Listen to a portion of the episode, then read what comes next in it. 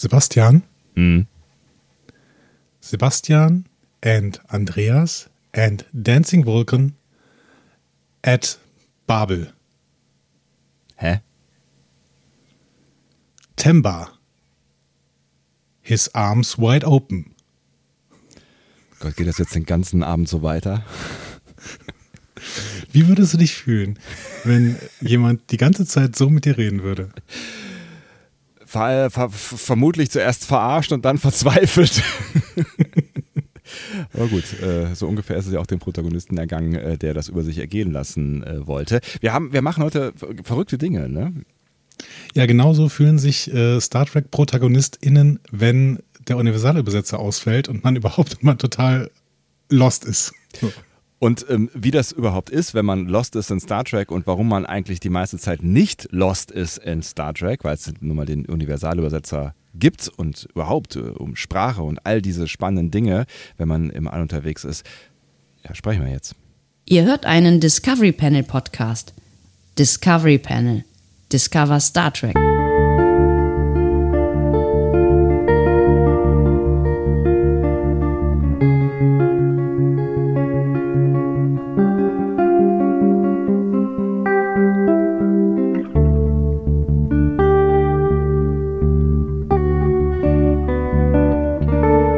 Herzlich willkommen, wir öffnen das Discovery Panel zu einer thematischen Sonderfolge und wie ich das an dieser Stelle immer zu sagen pflege, wenn wir thematische Sonderfolgen machen, das ist was ganz Besonderes. Ansonsten sind wir nämlich nicht thematisch unterwegs. Auf dem Panel heute. Das ist richtig. Andreas Dom. Und Sebastian Sonntag und Dancing Vulcan. Hallo, wir haben Gäste auf dem Panel. Es freut mich außerordentlich, dass du da bist und äh, uns gleich mit deiner Fachkompetenz ähm, hoffentlich dann auch die ein oder andere Frage, die wir uns auf dem Panel gestellt haben, beantworten kannst, weil das war der Ursprung, warum wir überhaupt ähm, über dieses Thema sprechen. Aber bevor wir äh, einsteigen, die wichtigste Frage hat Andreas vorbereitet. Ja, die wichtigste Frage, die wir uns zurzeit natürlich stellen müssen, gerade wo wir in der Zeit des Quarantänecasts sind, Dancing Vulcan, wie ist der Stand deiner Resozialisierung?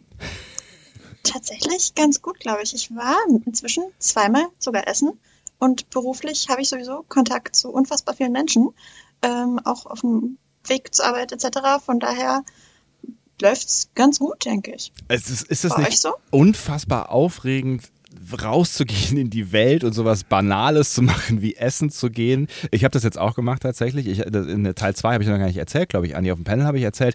Ich war auf... Ähm, ähm, in, Da warst du was trinken. Ich war was trinken in, in, in, in einer Bar, also Outdoor, ja. Ich habe, ich habe fortgesetzt, Andi. Ich habe einen draufgesetzt und war auch tatsächlich in, in einem Outdoor-Restaurant, Dingsbums, wie nennt man das denn? Außengastronomie, Außengastronomie und habe, habe etwas gegessen. Und ich fand es ziemlich, ähm, ziemlich verrückt aufregend. Was habt ihr so gegessen bei eurem ersten Ausflug in die Außengastronomie? Äh, du zuerst. Äh, ich war italienisch essen. Ich habe ähm, Spaghetti Napoli gegessen. Oh, Classic. Ähm, ich war tatsächlich, Ich, ich, ja. Also ich muss sagen, ich würde es auch so machen. Ich würde Ja. irgendwas nehmen, was ein absolut safe bet ist. Also nicht irgendwie jetzt. Meinst du nicht, Ahnung. was, was die letzten 150 Tage irgendwo im Tiefkühler gelegen hat oder was? Nee, was, was auf jeden Fall an diesem Tag schon äh, mehrfach gegessen worden ist und was bei dem ich weiß, wie es schmeckt. Einfach so, damit ich dieses, dieses Feeling einfach so genießen kann. Wenn ich jetzt irgendwie, keine Ahnung, Austern mit, äh, mit Pilzsoße oder sowas essen würde, dann würde ich denken, oh, Da würde ich auch denken, oh, was, was das macht geht mein Gefühl dir? irgendwie kaputt. Aber Spaghetti Napoli finde ich ein sehr, sehr safe bet, finde ich gut. Aber ist es nicht gerade spannend, irgendwie rauszugehen und auch dann äh, wieder die Dinge zu äh, machen und vielleicht ähm, äh, äh, kochst du ja sonst keine Spaghetti Napoli, ähm, die Dinge zu tun, die man, die man sonst so nicht macht, wie zum Beispiel übermäßig viel Alkohol trinken. Mein Gott, nach diesem Trinken ging es mir am nächsten Tag echt tatsächlich nicht gut, obwohl ich gar nicht so viel getrunken habe. Man, man ist ja nichts mehr gewohnt. Was war die Frage? Ob es nicht aufregend ist, auch die Sachen zu machen, die man nicht macht, gemacht hat in den letzten, wie lange ist es her? Äh, 17 Monaten. Ja, ist tatsächlich schön, mal wieder so, so, so Sachen, die man vorher so normal fand. Hm. Jetzt sind so was Besonderes. Man lernt das ganz neu wertzuschätzen. Das ist eigentlich das Geile, ne? Das ist das Geile Ja. an der Pandemie, dass du jetzt wieder irgendwie so, so ein bisschen ähm, feiern kannst, was vorher normal war. Finde ich, finde ich auch eine gute Erkenntnis. Ja, ich, ich übe tatsächlich einen sehr pandemieuntauglichen Sport sehr gerne aus. Mhm. Äh, Dancing Vulcan ist tatsächlich, äh, auch weil ich tatsächlich tanze im realen Leben. Ah. Ähm, und gerade äh, Standard- und Lateintanz so mit Partnern mit äh, doch relativ viel Körperkontakt ist ungünstig, wenn man anderthalb Meter Abstand halten soll. Definitiv. Äh, das findet tatsächlich auch immer noch nicht wieder so statt, aber ich freue mich sehr drauf, wenn das in naher oder ferner Zukunft dann doch mal wieder stattfindet. Aber ich Mhm. denke, sowas wie Salsa mit wechselnden Partnern alle 90 Sekunden oder so, das dürfte doch noch eine Weile hin sein. Hm, vermutlich Mhm. leider auch, ja. Wurde das denn irgendwie kompensiert während der Pandemie? Also hat man dann irgendwie, keine Ahnung, äh, Zoom-Dancing. Standard- Standardtänze über Zoom gemacht oder so? Ja. Ja, wir hatten tatsächlich, also ich mache das über den Hochschulsport, Mhm. ähm, wir hatten tatsächlich anfangs, wo alle noch so unfassbar motiviert waren und alles online kompensiert haben, was sich online kompensieren ließ, ähm, sehr regelmäßig da äh, irgendwelche Kurse online gehabt, wo dann auch unsere TanzlehrerInnen ihre Webcams aufstellten und aus lustigsten Perspektiven uns irgendwas gezeigt haben. Aber da mein Tanzpartner und ich nicht im gleichen Haushalt wohnen, gestaltete sich das doch etwas schwierig. Hm. Naja, drück mir die Daumen, dass auch dieses Kapitel bald hinter uns äh, liegt, weil wir machen nämlich umsonst dann den Resozialisierungspodcast, weil wir äh, uns ja auf das Ende dieser Pandemie vorbereiten, dass dann hoffentlich auch im Anschluss an diesen Quarantäne-Cast-Bums dann auch äh, passieren wird, weil das ist der Plan. Ich- wir rufen das will- quasi das- herauf, quasi, weißt du? Ich, ich will das Kapitel Tanzen noch nicht komplett abschließen. ja, ja, ich merke Ähm, schon. Ich, ja, ich Ja, bin bitte, bitte. Sehr, ich bin sehr interessiert an Tanz. Ja, das ist eine, eine ganz neue Facette an, äh, an Genau. dir, Andi, aber bitte. Meine, meine, meine Jugend wurde ver ver verfilmt unter dem Titel Billy Elliot. Nein, ich, ähm, Ich meine Frage wäre, war wie dabei und genau, nein. das würde niemals, no. Ich versuche mir gerade einen Dancing Vulcan vorzustellen. Wie, wie äh, könnte ein Vulkanier beim Tanzen aussehen? Kannst du mir Das da mehr zu sagen? das musst du dir nicht vorstellen, das kannst du dir anschauen. In Voyager, als Nilix von Bord geht, tanzt Tuvok tatsächlich. Gibt Vor Freude, weil Nilix von Bord geht? Nein, weil Nil das vielleicht auch. Nein, äh, Nilix wollte ihn davor wohl dazu bringen, zu tanzen irgendwie. Also ich glaube nicht Standard und Latein, aber äh, zumindest so alleine zu Musik in irgendeiner Form sich bewegend. Ähm, und Tuvok deutet das dann bei der Verabschiedung tatsächlich an. Das ist äh, irgendwie ganz niedlich und gibt das auch als Meme und GIF und was weiß ich nicht alles. Guck mal, schon Okay. was gelernt über Star Trek. Das Ja. hat sich gelohnt. Ja. Das ist wunderbar. Ja. Also ich lerne täglich was Neues über Star Trek. Ich muss mir das auf jeden Fall aufschreiben, dass ich mir diese Folge mal angucke. Wird wahrscheinlich bei, am Ende von Voyager sein. Ne? Wann ist Nilix von Bord gegangen? Viertletzte Folge oder so? Irgendwie sowas. Ich bin immer ganz schlecht darin, ähm, Episodentitel und noch schlechter darin, Episodennummern zuzuordnen. Mhm. Ich kann dir meistens irgendwie den ganzen Plot von irgendeiner Folge erzählen, aber ich habe keinen Plan, wie sie heißt oder wann sie genau stattfindet. Das muss Mhm. ich immer googeln. Das finde ich sehr sympathisch. Hm. Aber dafür haben wir Memory Alpha. Richtig. Richtig. Wow, guck mal, jetzt kriegst du zwei richtig hier um die Ohren gehauen. Ah, das fühlt sich richtig gut an. Ja, schlimmer kann es nicht mehr werden. So, ähm, wir reden ja miteinander tatsächlich, ähm, weil erstens wir uns eine Frage gestellt haben, ähm, irgendwann auf dem Panel. Ich weiß gar nicht mehr genau, in welchem Zusammenhang genau, aber das weißt du wahrscheinlich noch, Andi. Ja, da kann ich ja aushelfen, genau. Also wir haben äh, die, äh, diese Tuvok-Folge besprochen in Voyager. Wie hieß sie denn nochmal? Ach ja, genau. Wie hieß sie denn nochmal? da sind wir wieder. Ähm, Flashback oder so, oder?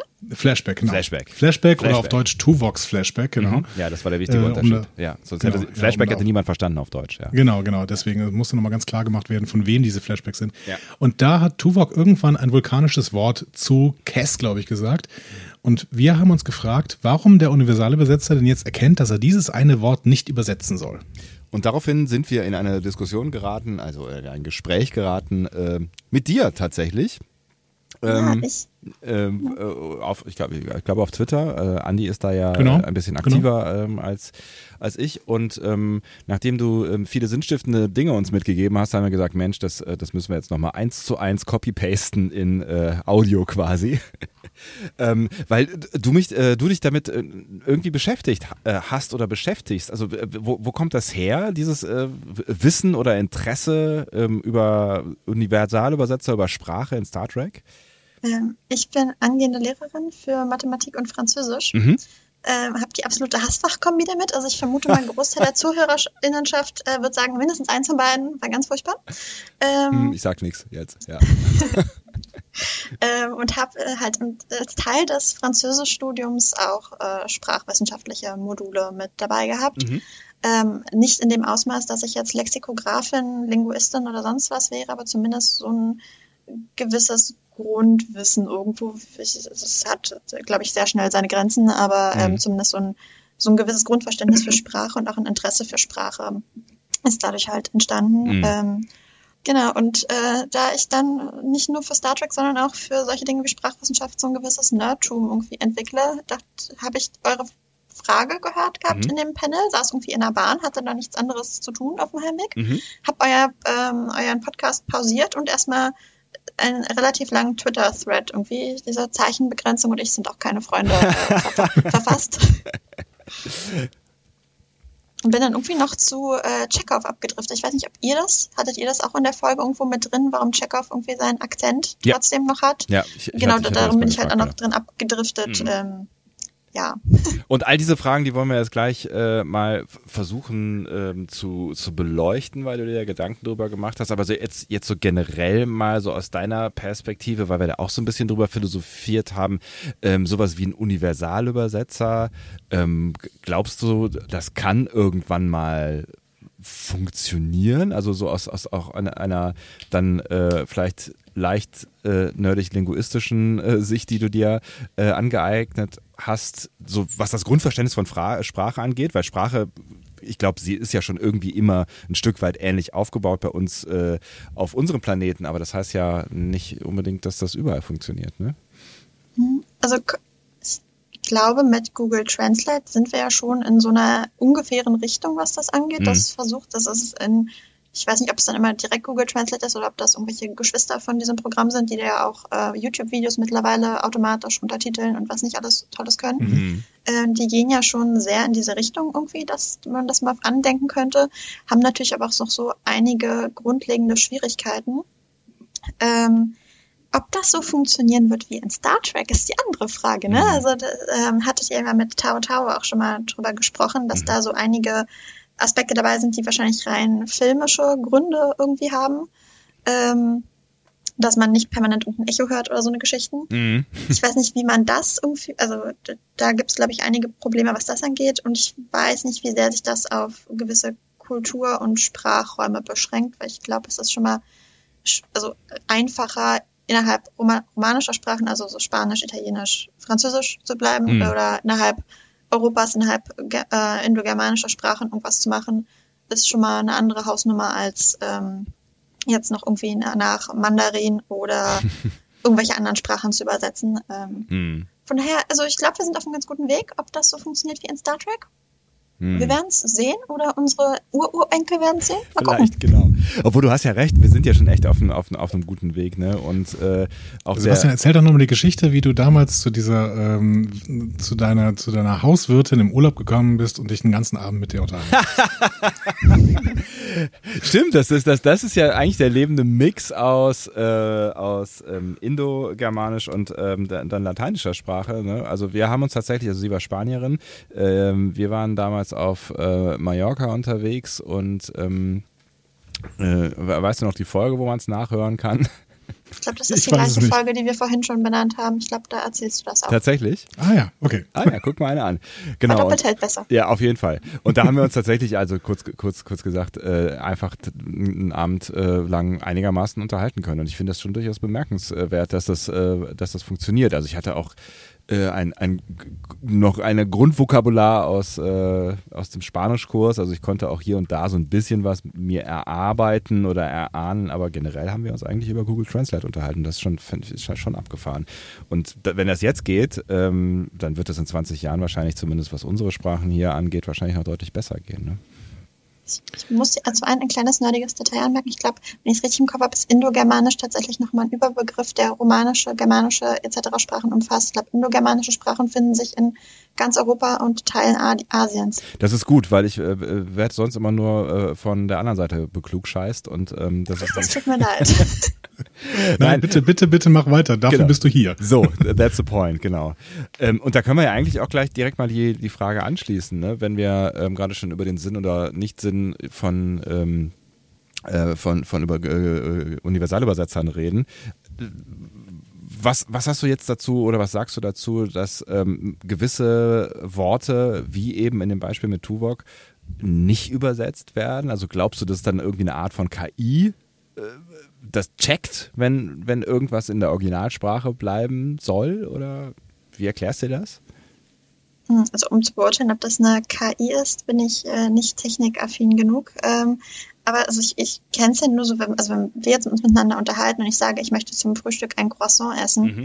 dann würden die wenigsten vermuten, dass ich eine Mondsichel essen möchte. ähm, Ja.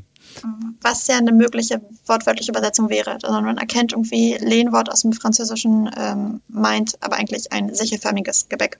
Mhm. Ähm, ich kann mir vorstellen, dass es so, dass in der Art äh, auch funktioniert, dass irgendwie der, Universalübersetzer anhand des Kontextes erkennt. Ähm, ich meine nicht, ähm, was auch immer die wortwörtliche Übersetzung war. Ich habe es nicht nochmal nachgeguckt. Ähm, Mhm. Was Tuvok da gesagt hat, äh, ich glaube, wenn ich könnte den Twitter-Thread irgendwo nachlesen, aber wir erinnern uns alle dran. Irgendwo, irgendwie gab es eine wortwörtliche Übersetzung von dem Wort, das Tuvok nannte. Mhm. Ja, ich Ähm, äh, kann, ich, ich kann Struktur kurz der rein, Harmonie oder so? Genau, ich kann kurz reingrätschen. Das war Kirschara, das äh, vulkanische Wort, und das wurde übersetzt mit Struktur der Harmonie. Genau. Mensch, mir ist an die Hälfte noch erinnert. ähm, ähm, also, dass, dass irgendwie der Unterschied klar wird, meine ich jetzt diese wörtliche Bedeutung anhand des Kontextes oder meine ich ähm, den Eigennamen irgendwie, kriegt das irgendwie ein System mit, vielleicht anhand von und eine Pause, die vorher gemacht wurde in der Sprache ähm, oder weil es irgendwie den Satzstruktur vorher erkennt mit das ist ein Mhm. und dann sagt er den Begriff irgendwie so, dass man da irgendwie das erkannt hat. Mhm. Ähm, Ja, ist ganz das interessant. könnte ich mir vorstellen. Also so eine Übersetzungsprogramme kriegen das gerade ja schon ganz gut hin. Ich arbeite relativ häufig mit dem Google-Übersetzer, um irgendwelche englischen Texte zu lesen, die tatsächlich ein bisschen schwieriger sind. Und in dem Moment, wo äh, ein Wort oder ein Begriff, der auch dann aus mehreren Worten bestehen kann, ähm, in Anführungszeichen gesetzt wird, ähm, übersetzt normalerweise der Google Translator das nicht. Hm. Was ja bedeuten würde, dass es, dass es so eine Art semantischen Zusammenhang ähm, erkennt, ne? Was, was, was ja irgendwie auch die, die Königsdisziplin sein soll überhaupt fürs Web, ne? Also weil, weil Semantik ja auch Suchen irgendwie sinnvoller gestaltet und das ja immer eine größere Rolle ähm, spielt, also den Kontext zu erkennen, also nicht nur jetzt für, für Übersetzungstools, aber ich glaube, das, das wird mal eine wichtige Rolle spielen oder spielt jetzt wahrscheinlich schon eine wichtige Rolle beim Übersetzen. Also ist es vielleicht gar nicht so weit hergeholt, dass, dass das ähm, ja vielleicht eine künstliche Intelligenz oder wer auch immer schafft in Zukunft. Ja, also gerade wenn man so diese Anführungsstrichen, äh, äh, Anführungszeichen, Mhm. ähm, irgendwie ja auch lautlich deutlich machen kann. Also ich glaube, im Podcast äh, kriegt man es manchmal mit, wenn jemand gerade Anführungsstriche meinte oder man muss das irgendwie dazu sagen. Mhm. Ähm, aber ähm, so hat man ja meistens auch irgendwelche Möglichkeiten, das zu signalisieren oder so. Mir ist gerade das noch eingefallen, so das Beispiel, ähm, es gibt ein Spiel, das heißt Tagui, äh, irgendwie das ist so ein Brettspiel, Mhm. ähm, was eigentlich ja auch, glaube ich, der Plural von, oder Singular von Tuareg wäre, ähm, einem Nomadenstamm in Afrika. Mhm. Äh, und da würde man ja auch im Kontext hoffentlich irgendwie mitbekommen, was von beiden man meint. Ja, oder Ja. ein äh, viel zu großes Auto äh, aus dem Volkswagen-Konzern. Ja. Aber das wäre dann der, das, das Singular, ja. Ja, auf der anderen Seite schafft KI das gerade noch nicht so hundertprozentig äh, an bestimmten Stellen. Zum Beispiel, wenn ich irgendwelche äh, Star Trek-Artikel äh, mir kurz durch den Übersetzer jage, weil ich sie nur überfliegen möchte und das natürlich dann gerne auf Deutsch mache, dann übersetzt der Enterprise grundsätzlich mit Unternehmen. Und. Ja, das, ich überlege dann immer, was das denn bedeutet gerade. So, um, welches, um welches Unternehmen geht's denn hier gerade? Genau. Ich glaube, das hat, haben einige Übersetzungsprobleme aktuell auch noch das Problem. Äh, beim Google Translator kommt es ein bisschen darauf an, welche Ausgangs- und Zielsprache du einstellst. Ich glaube, von Englisch nach Deutsch bietet er dir meist mehrere Übersetzungsmöglichkeiten an, wenn man ein bisschen runterscrollt. Mhm. Mhm. Ähm, bei anderen Sprachen tut er das nicht. Und dann hat man manchmal tatsächlich das Problem, wenn man äh, polyseme Wörter, also Wörter mit mehreren Bedeutungen hat, dass äh, der einem eine Übersetzung vorschlägt, die im eigenen Kontext gerade überhaupt keinen Sinn ergibt. Ähm, und das muss man halt irgendwie auf der Uhr haben. Also wenn man eine Grundidee hat, worum es im Text geht, dann kann man das noch irgendwie einschätzen. Aber wenn man jetzt sagt, ich höre was, worüber ich oder ich lese was, wovon ich keine Ahnung habe, dann fällt mir das vielleicht schwer einzuschätzen, ob meine gefundene Übersetzung da gerade Sinn ergibt. Sag nochmal Polyseme. Polysem, Das, das ist ein. me mehrere Bedeutungen habend. Das heißt, äh, äh, ja, jetzt, jetzt müsste mir ein. Äh, ein, Ein Teekesselchen. Äh, Schimmel zum Beispiel. Entschuldigung, das habe ich nicht verstanden. Was zum Beispiel? Im Deutschen Schimmel. Ach so, Schimmel. Das- ah, ja, genau, richtig, ja. Den Pilz, den jemand haben möchte und das weiße Pferd. Ja. Ja, okay, wieder ein Wort gelernt. Finde ich, finde ich gut. Polysem, alles klar, danke. Jetzt mal ganz kurz für die Sprachnerds, weil ich das immer, ich, ne, eine Lehrerkrankheit, ich bringe das meinen Schülern immer bei, dass es ein Homonym ist. Gibt es einen Unterschied zwischen Polysemen und Homonymen? Äh, Homonym ist, glaube ich, genau die Gegenrichtung. Das, das Wort Schimmel ist Polysem, weil es diese beiden Bedeutungen hat. Und die Begriffe Schimmel und Schimmel müssten homonym sein, wenn ich das noch aus irgendeinem Grundkurs äh, Sprachwissenschaft richtig im Kopf habe. Ah. Also im Alltag Ja. macht das, glaube ich, keinen Unterschied, was von beiden man benutzt. Ich freue mich jetzt schon über diese äh, Folge tatsächlich, weil wir. Äh, Ja, ich, ich lehne mich mal zurück. aus- Zwei Lehrer auf. Wir werden hier aus dem Ja. Quarantäne-Chaos, also völlig aus dem Unsinnskosmos rausgeworfen, mitten in Pro-Sem- Pro-Seminar Sprachwissenschaften. Das ist ganz hervorragend. Na gut, ich, immerhin habe ich ja auch mal Sprachwissenschaften studiert, äh, weil weil ich ja aber alles studiert habe und äh, auch. Äh, Deswegen bist du. Universalgelehrter dann, war auch schön. ja, genau, ich bin sowas wie ein Universal-Klugscheißer. Ich kann, ich kann immer so für fünf Minuten mitreden, aber jetzt äh, nach 20 Minuten bin ich halt raus. Also viel Spaß euch. Tschüss. Ja, vielen Dank. Also ich habe jetzt auf jeden Fall mal die ganze Nummer so strukturiert, dass ich äh, gedacht habe, wir gehen jetzt mal davon aus, ein Universalübersetzer wäre möglich und zwar so wie in Star Trek. Da müssen wir uns erstmal angucken, wie funktioniert er in Star Trek und müssen uns von auf Basis dessen, was dann uns in Star Trek äh, gezeigt wird, auch überlegen, ob das so funktionieren kann und ob das genau diese Auswirkungen hat, die da in Star Trek gezeigt werden. Ähm, das heißt, ich würde jetzt einfach mal ein paar Stellen aus bestimmten Episoden ähm, zeigen und nennen. Zeigen ist gut. Davon zeigen, zeigen ja. ist Schaut gut, auf ne? euren Ja, Bildschirm, Freunde. Ja, euer Handy wird gleich explodieren. Ein kluger Mann hat mir mal gesagt, Radio ist Kino im Kopf. Ähm, Das war ich, heißt, oder? kann, ja. Das heißt, ich kann jetzt einfach ein bisschen was erzählen und in eurem Kopf wird sich ein Bild ergeben, hoffentlich. Wow, ich die erste Stelle, wirklich zurück. Das ist toll, ja. Ja, das ist toll. Ne? Die erste Stelle hast du mir sogar mitgeteilt, äh, Dancing Vulcan, nämlich ähm, eine Stelle aus Enterprise. Äh, das ist, glaube ich, sogar die erste Episode nach dem zweiteiligen Piloten. Und sofort diese erste Episode aus Enterprise, ne, chronologisch quasi die erste Episode, in der ähm, im, ja, im Star Trek-Kosmos der universale Übersetzer überhaupt groß thematisiert wird, ist dann auch eine Folge, die direkt äh, sehr viel den Universalübersetzer thematisiert, denn sie handelt im Prinzip über den Aufbau des Universalübersetzers. Hoshi hat hier nämlich mit Problemen des Universalübersetzers zu kämpfen, aber auch mit ihrer Angst vor allem, was unbekannt ist. Im Zuge dessen sagt sie dann auch, dass der Universalübersetzer auf eine Sprachdatenbank zurückgreift, aber zu dieser Zeit noch mit so einem großen Lag, dass es sogar schneller ist, wenn sie selbst Übersetzungen macht. Und später löst sie den Konflikt der Folge, indem sie ähm, den bei einer neuen Spezies unbrauchbaren Universalübersetzer mit ihrer Fähigkeit, neue Sprachen ultraschnell adaptieren zu können, kompensiert. Was ja bemerkenswert ist, ne? also dass zu der Zeit offensichtlich ja noch Personal gebraucht wurde, um den universale Übersetzer zu ähm, unterstützen, weil das ist ja mehr oder weniger ihr Job. Ne? Ich frage mich manchmal, ähm, manchmal ähm, ist Hoshi eigentlich eine Superheldin mit ihren Fähigkeiten, die sie da gezeigt wird? Also irgendwie schon, ne? Also ich finde schon, dass sie, dass sie, dass sie wirklich, also gerade in der Folge, ich erinnere mich noch ganz gut an die, äh, die diese Folge ist ja, haben wir da mal drüber gesprochen? Über diese Folge? Ich weiß gar nicht. Nee, ich glaube nicht. Ne? Das ist aber nicht die Folge, wo Vlogs auch drin vorkommt, ne? Also Nein. wahrscheinlich. Also Vlogs kommt da drin vor, vor aber, er ist, Aber es ist nicht dir Doktor. Ja, danke. Ähm, genau, ich also äh, ich glaube schon, dass sie, dass sie da über natürlich gute Fähigkeiten besitzt im Erkennen von oder was was was was sagt die Expertin dazu? Also glaubst du, man kann irgendwann so gut ähm, das ja, also irgendwie S- S- S- Syntax äh, verstehen, weil ich glaube, darum geht es, geht, ja, es geht ja um beides, Syntax und Semantik. Also irgendwann so gut Sprache durchschauen, dass man anhand der Struktur von dem, was man hört, erahnen kann auf Dauer, was das Gegenüber irgendwann sagt. Also bei ihr wird es ja tatsächlich als ihr Alleinstellungsmerkmal ähm, in, über die ganze Serie gehandhabt, dass sie dieses besondere Talent hat oder da ein Wunderkind ist. Ein Dozent von mir meinte mal, ein, ein Wunderkind setzt immer voraus, dass andere Leute sich darüber wundern. Ähm, Mhm. ähm, was ja bei ihr der Fall ist, wird ja wirklich von der ganzen Crew dafür bewundert, äh, beziehungsweise gelobt, äh, dass sie das so herausragen kann. Mhm. Und hat deshalb auch diese Position bekommen. Von daher glaube ich nicht, dass das jetzt unbedingt eine Eigenschaft aller Menschen unbedingt werden wird, aber ähm, gibt sicher Menschen, die ein besonderes Talent für Sprachen haben.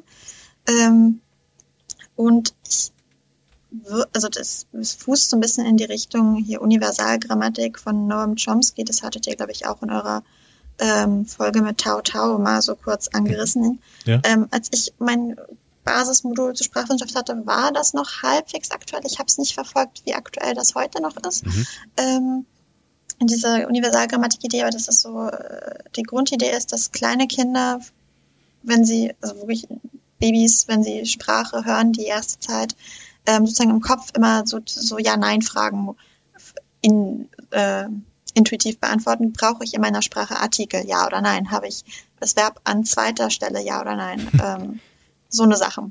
Mhm. Ähm, und wenn Hoshi das sozusagen vielleicht sich sehr bewusst machen kann, äh, so eine Struktur, und wenn sie eine Weile eine Sprache hört, das für sich klären kann irgendwie, okay, wie, wie funktioniert diese Sprache auf so einer Systemebene, dass sie das dann für sich nutzen kann, also, so- also so sich sehr schnell intuitiv so metasprachliches Wissen, also Wissen über die Sprache irgendwie aneignet. Mhm. Ähm, was mich dann ein bisschen wundert, ist, dass sie ja sehr wenig von dieser Sprache in der Regel hört, bevor sie dann selber spricht. Also rein das Vokabular dürfte ja ein Problem sein. Mhm. Ähm, also wir Menschen können ja auch irgendwann mehr sagen, als wir je gehört haben. Also können wir es neu zusammenpuzzeln ähm, und ahmen nicht nur eins zu eins die Sätze unserer Eltern nach, die wir irgendwie gehört haben. Mhm. Aber sie hebt das ja auf ein Level, wo sie wirklich irgendwie ganz Unterhaltungen führen kann. Und ich spreche die dort fiktiv aufgeführten Sprachen nicht, von daher kann ich nicht beurteilen, äh, was genau sie teilweise sagt. Aber ähm, ich gehe irgendwie davon aus, dass sie dann doch teilweise schon mehr Wortschatz genutzt hat, als sie vorher gehört hat. Und das stelle ich mir Mhm. schwierig vor, weil auch der Universalübersetzer ja nur das nutzen kann, was er vorher irgendwie für seinen, äh, für, die dahinterliegenden, für den dahinterliegenden Korpus, also für diese Sprachdatenbank dahinter mal irgendwo aufgenommen hat. Der, also Aber es ist ein spannender Ansatz, wenn du sagst, ähm, prinzipiell ist das vielleicht, zumindest wenn man Chomsky folgt, ähm, ich weiß auch nicht, wie aktuell eben noch Chomskys äh, Theorie dieser äh, Universalgrammatik ist, aber wenn man Chomsky folgen würde, dann könnte man vielleicht sagen, dass Hoshis Fähigkeit eine durchaus logisch mögliche Fähigkeit ist. Natürlich vielleicht nicht ähm, dann, in, also so wie es dargestellt wird, sagen wir mal jetzt irgendwie fiktional verkürzt. Ne? Hoshi äh, hört irgendwie drei Sätze und kann dann die nächsten drei Sätze selber sprechen. Das ist natürlich dann eine, eine Verkürzung, die irgendwo Quatsch ist. Aber wenn du sagst, ja, vielleicht hat sie dann irgendwie diese Universalgrammatik so sehr verstanden, dass sie es schafft, äh, sehr, sehr schnell irgendwelche Sprachmuster zu adaptieren. Und wenn sie dann noch ein paar Vokabeln kann, dann kann sie tats tatsächlich so die Basissätze irgendwie auch formulieren. Also meinst du, wenn man Chomsky folgt, wäre das dann logisch möglich? Also sie erklärt es, glaube ich, sogar Trip so ein bisschen in die Richtung. Es gibt irgendwie eine Folge, wo die beiden ähm, sich eine Krankheit einfangen und irgendwelche Aliens beobachten, wie die Crew damit umgeht, weil diese Krankheit irgendwie hochgradig ansteckend und tödlich Mhm. ist. Und die äh, Trip und Hoshi werden da in einer dieser wunderbaren Isolierkammern der Enterprise äh, isoliert. Ähm, und haben halt sehr viel Zeit, da miteinander zu reden. Und sie erklärt ihm halt auch, ähm, weil er halt auch sagt, oh, wie sie das immer schaffen, oder du es immer schaffst, ich weiß gar nicht, wie sich siezen oder duzen in der deutschen Synchro, ähm, dass da sofort eine Sprache zu sprechen. Sie sagt, na, ich, alle Sprachen haben irgendwie die gleichen Muster und ich bin nur gut, diese Muster herauszuhören, würde ich das ja tatsächlich in diese Richtung interpretieren. Was ja auch Total bedeuten spannend. würde, dass ähm, äh, quasi ähm, diese Theorie offensichtlich über unsere Welt hinaus funktionieren äh, müsste. Und das finde ich echt ganz, ganz spannend, ähm, weil ja, das dann wieder irgendwie, das hat so vielleicht auch so ein bisschen was damit zu tun, dass alle oder viele äh, Star Trek-Figuren halt äh, zwei Arme und zwei Beine haben, kann man irgendwie sagen, okay, dann äh, haben halt auch viele irgendwie die gleichen, die, die, die gleiche grundlegende Grammatikstruktur oder äh, Sprachstruktur oder wie auch immer. Diese Theorie der parallelen Planetenentwicklung, die nach irgendwem benannt ist, dessen Namen ich mir nicht merken kann. Danke. ähm, es wird also ich auf Gefahr hin, damit auf Folgen vorzugreifen, die du später noch benennen möchtest. Ähm, Kirk sagt das, glaube ich, in einer der TOS-Folgen tatsächlich, Mhm. dass alles intelligente Leben ähm, gewisse gemeinsame ähm, Konzepte teilt und ähm, der universale Übersetzer dann auch diese Konzepte einfach nutzt ähm, ob, und dann irgendwie eine Grammatik dafür zur Verfügung stellt. Das würde ja auch so ein bisschen in diese Richtung gehen. Und ähm, wo es dann an Grenzen stößt, halt, wenn diese Konzepte oder wenn diese grammatischen Strukturen und oder Konzepte nicht mehr so greifen, was dann bei Damok uns ja irgendwie äh, ein bisschen Genau. zum Verhängnis, beziehungsweise Picard ein bisschen zum Verhängnis wird. Genau, da müssen wir später nochmal drauf gucken, weil TOS und TNG sich da tatsächlich so ein Stück weit widersprechen, genau in den beiden Folgen, die du gerade genannt hast. Ähm, aber nochmal zurück zu Hoshi und ihrer Fähigkeit. Ähm, meinst du, dass der universale Übersetzer dann tatsächlich auch so funktioniert, dass er diese Universalgrammatik ähm, dass er darauf quasi zurückgreift und dann versucht irgendwie ähm, eine, eine Sprache daran zu erkennen, wie sie sich irgendwie zu der Universalgrammatik verhält? Also ich würde zumindest vermuten, dass es einer der Stützen ist. Also ich glaube, der muss auch einen unfassbar großen oder mehrere unfassbar große Corpora haben, also so Sprachdatenbanken, wo einfach mhm. alles gesammelt wurde, was mal in irgendwelchen Sprachen verfasst wurde, wahrscheinlich anfangs noch mühselig von Hand von Hoshi und ihren KollegInnen irgendwie übersetzt. Mhm. Ähm, so wie das ja heute diverse Übersetzungsprogramme im Internet auch noch machen, dass Te äh, Texte der EU oder von Websites, die in mehreren Sprachen existieren oder so, die nebeneinander packen und darauf ihre Übersetzungsgrundlagen gründen. Ähm, also, dass man einfach fürs Vokabular sowas alleine schon braucht, aber das für Grammatik könnte ich mir das gut vorstellen. Allein so vom Speicherplatz, dass ich nicht für jede Sprache komplett neu irgendwie so ein Riesenpamphlet schreiben muss. Ähm, hier kommt Verb an zweiter Stelle, da an letzte. Im Deutschen ja. geht's an beiden, ähm, sondern dass einfach so wie so eine Riesentabelle ist. Artikel, Verb, Zweitstellung, brauche ich Pronomen etc. und einfach bei jeder Sprache immer Ja, Nein irgendwie angeklickt wird. Dann brauche ich, wenn ich mich da auf eine Reihenfolge festlege, kann ich es in lauter Einsen und Nullen speichern und habe hm. Sehr viel Platz gespart. Und, und vor allen Dingen, je mehr Sprachen so eine Datenbank beinhaltet, und nehmen wir jetzt mal an, also, ne, also offensichtlich arbeiten, arbeiten die ja da mit künstlichen Intelligenzen, sonst konnte der Computer nicht so ähm, komplexe Fragen beantworten äh, in Star Trek. Ne? Also und äh, umso besser wär, wird diese künstliche Intelligenz ja wahrscheinlich. Ne? Das heißt, äh, je mehr die im All herumfliegen, ähm, umso, umso eher äh, kann wahrscheinlich so ein, so ein Sprachcomputer dann am Ende auch eine neue Sprache erkennen. Ja, ist ja auch so, wenn man, also, wenn Menschen Sprachen lernen, ist ja auch die Idee, dass je mehr Sprachen du schon kannst, desto einfacher fällt dir, eine neue Sprache zu lernen. Also wenn die verwandt sind, natürlich umso mehr. Also wer schon Französisch kann und dann Spanisch lernen möchte, dem fällt das vermutlich auch schon mal um einiges leichter, weil sowas wie äh, Sprachtransfer ja schon mal funktioniert. Naja, ähm, bei mir war es so, dass ich äh, meine kompletten französisch Vokabeln überschrieben habe mit Spanisch, aber das, äh, gut, lag, man kann auch an mir liegen. ähm, aber das auch, ähm, wenn man Sprachen hat, die nicht unbedingt miteinander verwandt sind, man aber zumindest so als Mensch oder extraterrestrisches Lebewesen hm. ähm, ja zumindest schon mal so eine Idee hat, wie funktioniert Sprache, wie funktioniert Lernen und das daran anknüpfen kann. Ich weiß nicht, ob eine KI das dann auch kann, ob das so ähnlich dann einem Lebewesen ist. Ähm, oh, jetzt will ich keine Diskussion noch machen, ob KIs Lebewesen sind. Ähm, ähm, ob, ob, eine KI da ähnlich funktioniert wie unsere organischen Gehirne. Ähm, und das dann auch kann, um das schneller zu greifen, oder ob die dann einfach halt unfassbar viele Vergleiche ziehen kann, sagen kann, oh, hier haben wir eine Grammatik, die ist in der Hinsicht ähnlich wie mhm. die Ferengi-Sprache und in der Hinsicht ist er ähnlich wie irgendwelche betasoiden Dialekte oder was auch immer. Mhm. Ähm, kann natürlich auch sein, dass die dann nicht mehr sagt, okay, für die Sprache muss ich das komplett neu machen, sondern einfach hier siehe Datei XY und dann das auch einfacher funktioniert. Kann nicht sein, dass dadurch Muster schneller auch erkannt werden, wenn ich schon unfassbar viel Vergleichsdaten habe. Ja, ich finde das gerade total spannend und würde äh, da mal gerne mit ähm, einer KI-Forscherin äh, sprechen irgendwie ähm, und dann fragen, könnte jetzt nicht irgendwie mit Quantencomputing, äh, könnte man dann nicht irgendwie versuchen, mal alle möglichen Werke, die in alle möglichen Sprachen übersetzt worden sind, da einzuspeisen und dem äh, Quantencomputer, der KI sagen, ja, finde hier mal eine Grundstruktur oder finde mal hier Vergleichsmöglichkeiten zwischen diesen Übersetzungen. Weil ich meine, wir haben ja unfassbar viele Übersetzungen in der Weltgeschichte. Ne? Du kannst ja quasi Esperanto, alle einspeisen aus allen Esperanto. möglichen. Ja, aber ja. da zumindest irgendwie äh, also welche Fähigkeiten diese KI dann hätte, eben mit Sprache umzugehen, das wäre wirklich eine, eine, spannende Frage mal. Ich weiß nicht, ob es solche Forschungsprojekte gibt, da müsste man vielleicht mal ein bisschen suchen. Oder kennst du da irgendwas? Also ich persönlich kenne nichts. Ich habe mich nur die letzten Monate mit ähm, Online-Übersetzern so ein bisschen auseinander, einfach nur sehr, sehr linkisch auseinandergesetzt äh, fürs Studium, aber nicht mit so komplexen Dingen wie KIs, sondern nur hier ganz normal Google Translate, Lingui mhm. und wie sie nicht heißen. Mhm. Okay, also Anschlussfrage, ich schreibe sie mir auf. Wobei ich glaube, dass das auch schon so Google Translate wahrscheinlich als KI durchgeht. Also, aber gut, das äh, genau. Anschlussfrage äh, wird ja. geklärt. Vielleicht gehen wir mal vorübergehend in einen ganz anderen Bereich. Wir müssen ja auch mal immer eine kleine Verlagerung machen. Ähm, wir gehen nämlich weiter in Enterprise und äh, da sehen wir dann in der vierten Staffel in der Folge Demons Äh, da sehen wir ersten, den ersten Kongress der Koalition der Planeten. Ne? Wir sind ganz knapp äh, vor der äh, Gründung der Föderation. Mhm. Und da betont Nathan Samuel, äh, Samuels, der später eine sehr unrühmliche Geschichte nehmen wird, in dieser Folge auch noch, aber dazu äh, an anderer Stelle, der betont gegenüber Hoshi, dass ohne den Universalübersetzer, Universalübersetzer der Kongress der Koalition der Planeten nicht stattfinden könnte. dieser Universalübersetzer sei extrem präzise wenn man die Äußerungen der Telleriten beachte, vielleicht sogar zu präzise, sagt er.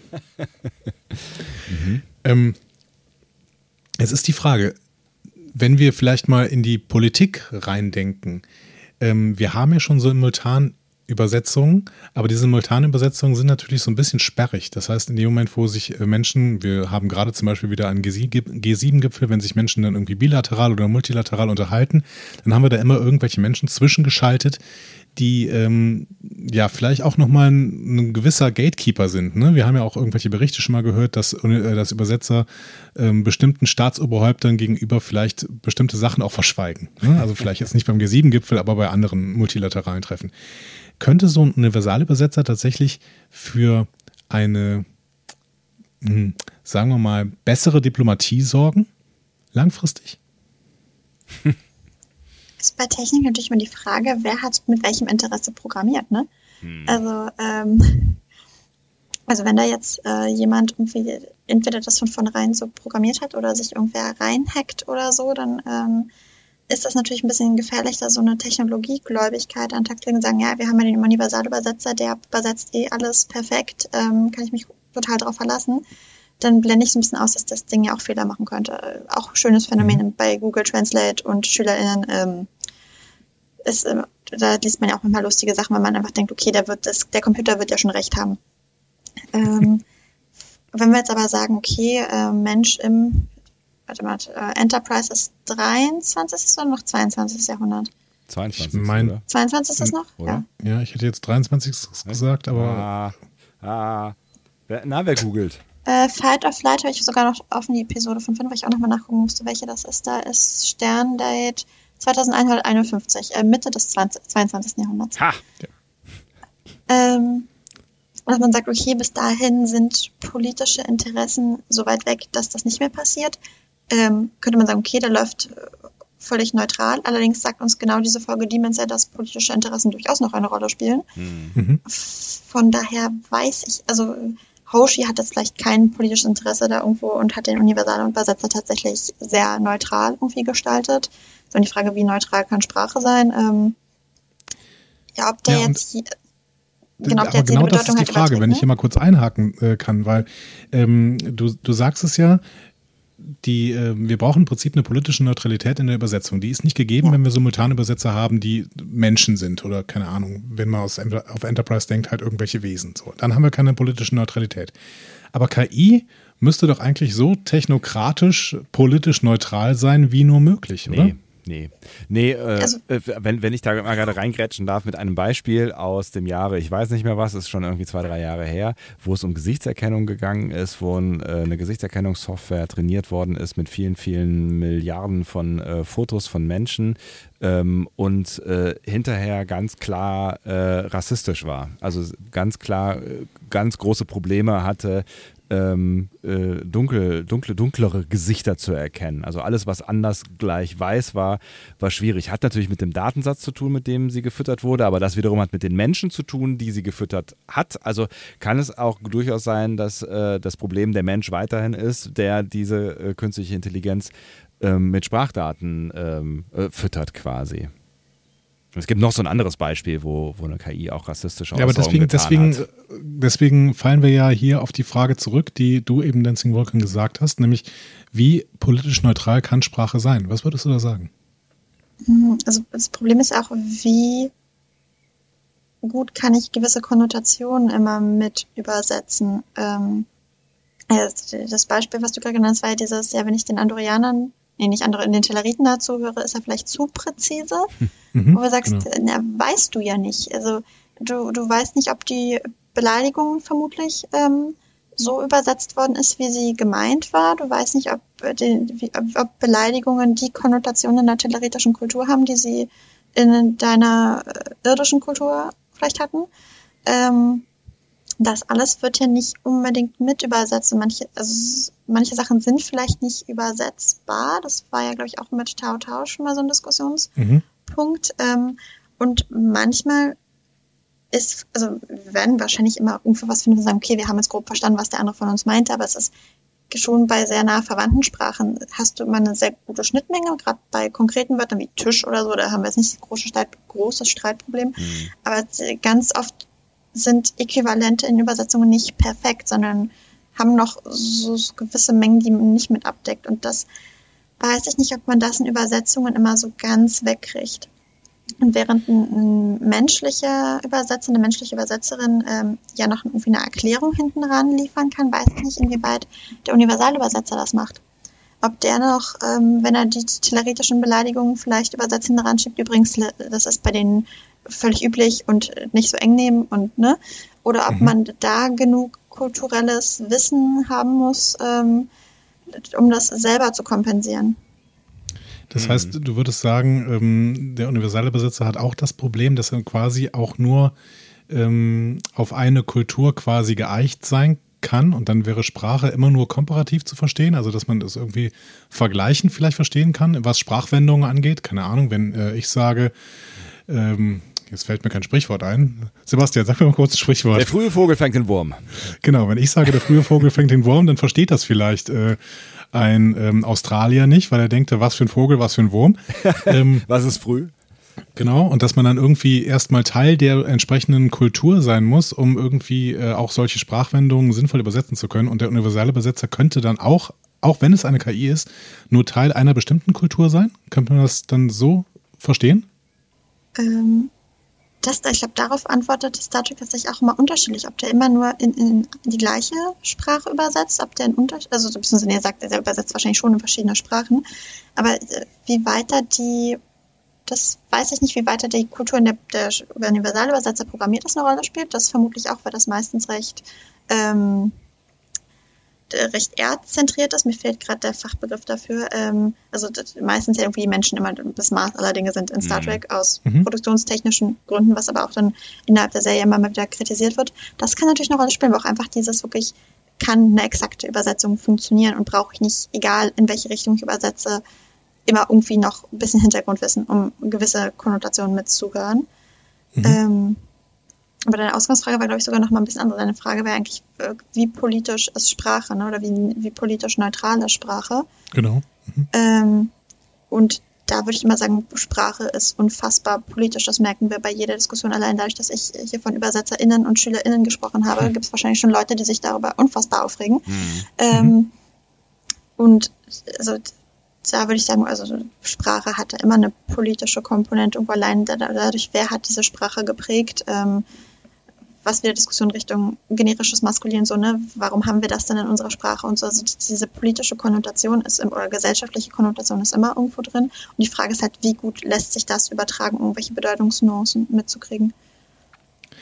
Und hier kommen wir vielleicht dann auch zu einer Serie, die es schafft, solche modernen Diskussionsfelder immer ganz gut auch subtil abzudecken. Und das mag man gar nicht meinen, wenn man von subtil, wenn man subtil sagt und von Discovery spricht.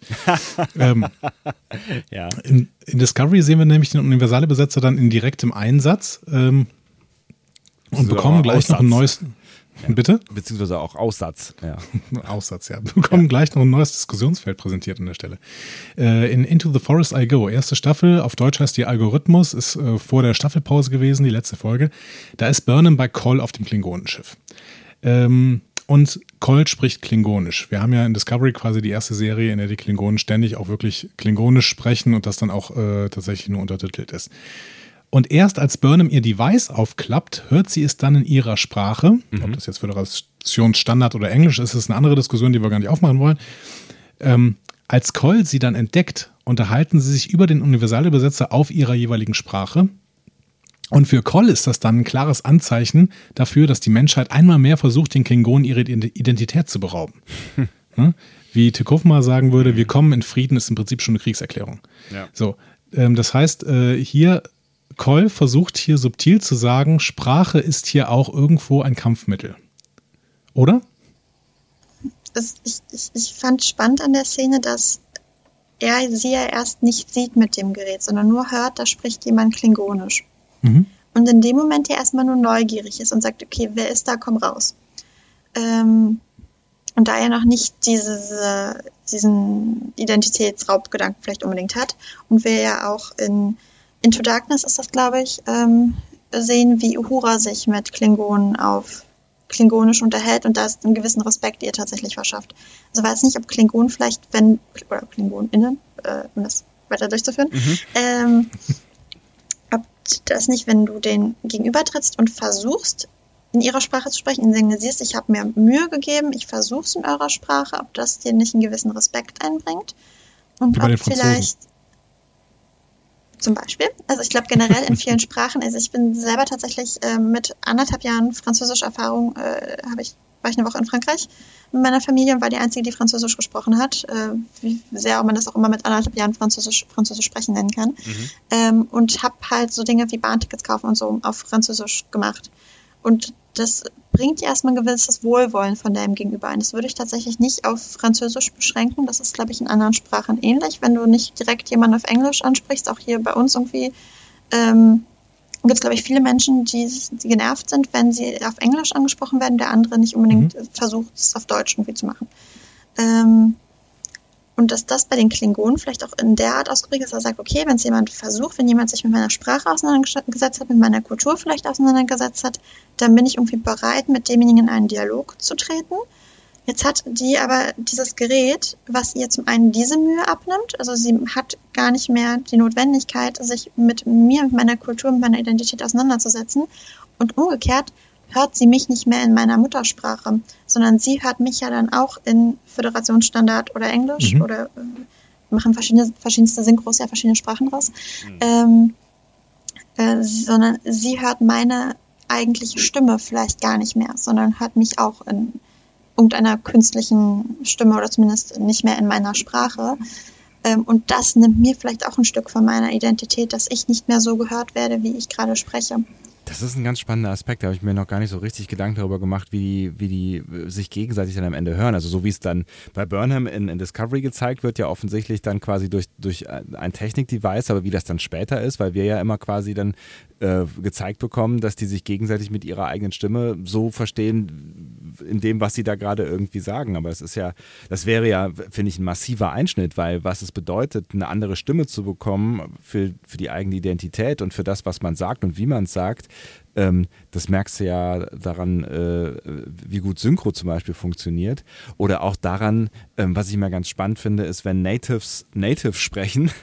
Ähm, und man das vielleicht das erste Mal mitbekommt, weil man sich vorher irgendwie auf Englisch unterhalten hat oder auf, auf Deutsch oder sowas. Also ähm, ich hab, hatte im Studium äh, viele Spanisch-Natives um mich herum und das fand ich ganz witzig, weil, äh, ohne das jetzt über den Kamm scheren zu wollen, aber irgendwie die, die da waren, äh, da war es häufig so, dass die in einer anderen Tonlage Spanisch gesprochen haben als Englisch oder Deutsch. Und ähm, das macht was mit Identität. Also das, das, die, die Persönlichkeit verändert sich irgendwie ein, ein, ein Stück weit, finde ich. Also Kirk, Kirk erklärt mal, die Stimme würde vom Universalübersetzer wohl möglichst nah angenähert werden an das, Mhm. wie derjenige im Original klingt. Was, wenn man äh, tats- tatsächlich ja die, der Universalübersetzer das irgendwie ja aufzeichnet, dass er wahrscheinlich irgendwie technisch so ummodeln kann, dass er dann die entsprechenden Laute da möglichst nah ran bringt. Also von daher, ich glaube, in der Originalsynchro sind es tatsächlich auch die gleichen SprecherInnen, die dann auf Klingonisch sprechen oder Ja. in welcher Sprache auch immer, in der deutschen oder in den verschiedenen Synchros, hat man sich da, glaube ich, äh, meistens das in Klingonisch im Original gelassen und nur die deutsche, französische, welche auch immer Hm. Übersetzung ähm, synchronisiert. Ähm, von daher ist, glaube ich, der Grundgedanke tatsächlich, dass die Stimme möglichst nah am, an der eigenen dran ist. Aber was du meinst, also allein die Tonlage ist eine andere vielleicht, ähm, obwohl das bei Klingon ja auch, also man hört ja meistens auch durch einen Universalübersetzer noch, dass ein Klingone vielleicht anders Englisch oder Föderationsstandard redet als ein Mensch. Ja. Ähm, hängt auch vom Menschen und vom Klingon wahrscheinlich ab. Hm. Ähm, aber auch allein dieses, meine Äußerung kommt nicht mehr als die an, die ich getätigt habe, sondern mh, jemand anderes oder ein technisches Gerät, von dem ich vielleicht auch nicht genau weiß, wie es funktioniert, äh, murkst da was an meiner, an meiner Äußerung rum, ist ja auch schon mal Das, und allein dieses verbietet praktisch jemand in meiner Stimme gehört zu werden. Das ist auf einigen Schulhöfen tatsächlich immer noch ein Thema, dass da gesagt wird, okay, auf Deutsch, Englisch, Französisch, Spanisch und wahrscheinlich noch allen Sprachen, die in der Schule unterrichtet werden, dürft ihr euch unterhalten. Aber gewisse andere Muttersprachen sind nicht erwünscht aus verschiedensten Gründen.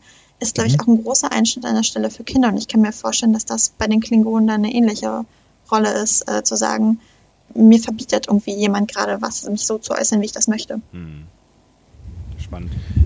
Das heißt, vielleicht fassen wir das an dieser Stelle nochmal zusammen für ein Zwischenfazit. Wie viel, wie viel Prozent an kultureller Identität, die dann natürlich auch nicht übersetzbar ist, steckt denn deiner Meinung nach in Sprache drin? Da wir über Sprache kommunizieren und die Sprache auch das Mittel ist, mit dem ich anderen meine kulturelle Identität ja irgendwie zeigen kann, würde ich schon sagen, sehr, sehr viel. Natürlich kann ich mhm. immer noch über meine Kultur irgendwie sprechen äh, auch in einer anderen Sprache. Ähm, das jetzt in konkreten Prozentsatz zu fassen, das ist natürlich schwierig. ja, ähm, ja, aber ich würde, also es kommt, glaube ich, auch aufs eigene Kulturverständnis drauf an und wie viel Wert man auf die eigene Sprache legt also, und wie, wie kulturstiftend man die eigene Sprache wahrnimmt. Ähm, jetzt müssten mir auf die Sprünge helfen, wer das irgendwie mal gesagt hat, aber dieses auch ähm, war ja ursprünglich mal die Idee, die Grenzen Deutschlands festzuhalten. Überall da, wo Deutsch gesprochen wird, soll noch Deutschland sein. Ähm, hm, auch keine Ahnung. Ja, äh, das im Original ist irgendwie, äh, was ist das deutsche Vaterland? Und dann, soweit das deutschen Zunge klingt, oder irgendwie so geht es im Original. Ähm, ich sollte keine Zitate bringen, wo ich den Urheber nicht mehr weiß. ja, Bismarck, Kaiserreich oder so, keine Ahnung. Guck mal, ich, ich, äh, ich versuche. Äh, währenddessen mal zu arbeiten. Google hat mitgehört. Ja. Ernst, Moritz, Ernst Moritz Arndt vor der Völkerschlacht bei Leipzig 1813. Okay. Okay, deutlich äh, früher. Okay. ähm, Aber war ein Versuch, Andi. Also von daher würde ich denken, Sprache ist immer schon als wesentlicher Teil der Kultur wahrgenommen worden. Ähm, und wird sicher auch bei den Klingonen, wo da ist, glaube ich, nochmal ein anderer Punkt, soweit ich weiß, ist da immer gerade die Standardsprache, der Dialekt des Hauses, das gerade irgendwie mhm. führend in diesem Reich ist. Ähm, weiß nicht, was das noch eine Rolle spielt, aber das, da würde ich der Sprache auf jeden Fall eine sehr große Bedeutung für die eigene kulturelle Identität beimessen. Mhm. Okay, dann gehen wir mit diesem Zwischenfazit vielleicht noch ein Stück weiter in Discovery. Da sehen wir nämlich dann irgendwann eine Fehlfunktion des universale Besetzers. Das ist in äh, meiner Lieblingsfolge eine An Obel for Sharon. Mhm. Ähm, da äh, kommt ja diese Sphäre ins Spiel, die wir ähm, quasi in Discovery bis äh, jetzt ja noch weiter sehen. Und durch die Sphäre wird der Computer der Discovery gestört, weswegen der universale Besetzer plötzlich völlig random Sprachen ausspuckt. Also jeder spricht und ähm, es wird immer wieder in irgendeine andere Sprache übersetzt.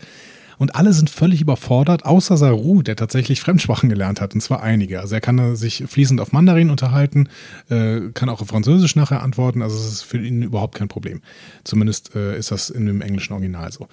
Ähm, die Frage wäre dann, sorgt der universale Besetzer eventuell dafür, dass wir keine Fremdsprachen mehr lernen? Und wenn das so ist, was geht uns dann an kulturellen Elementen auch verloren?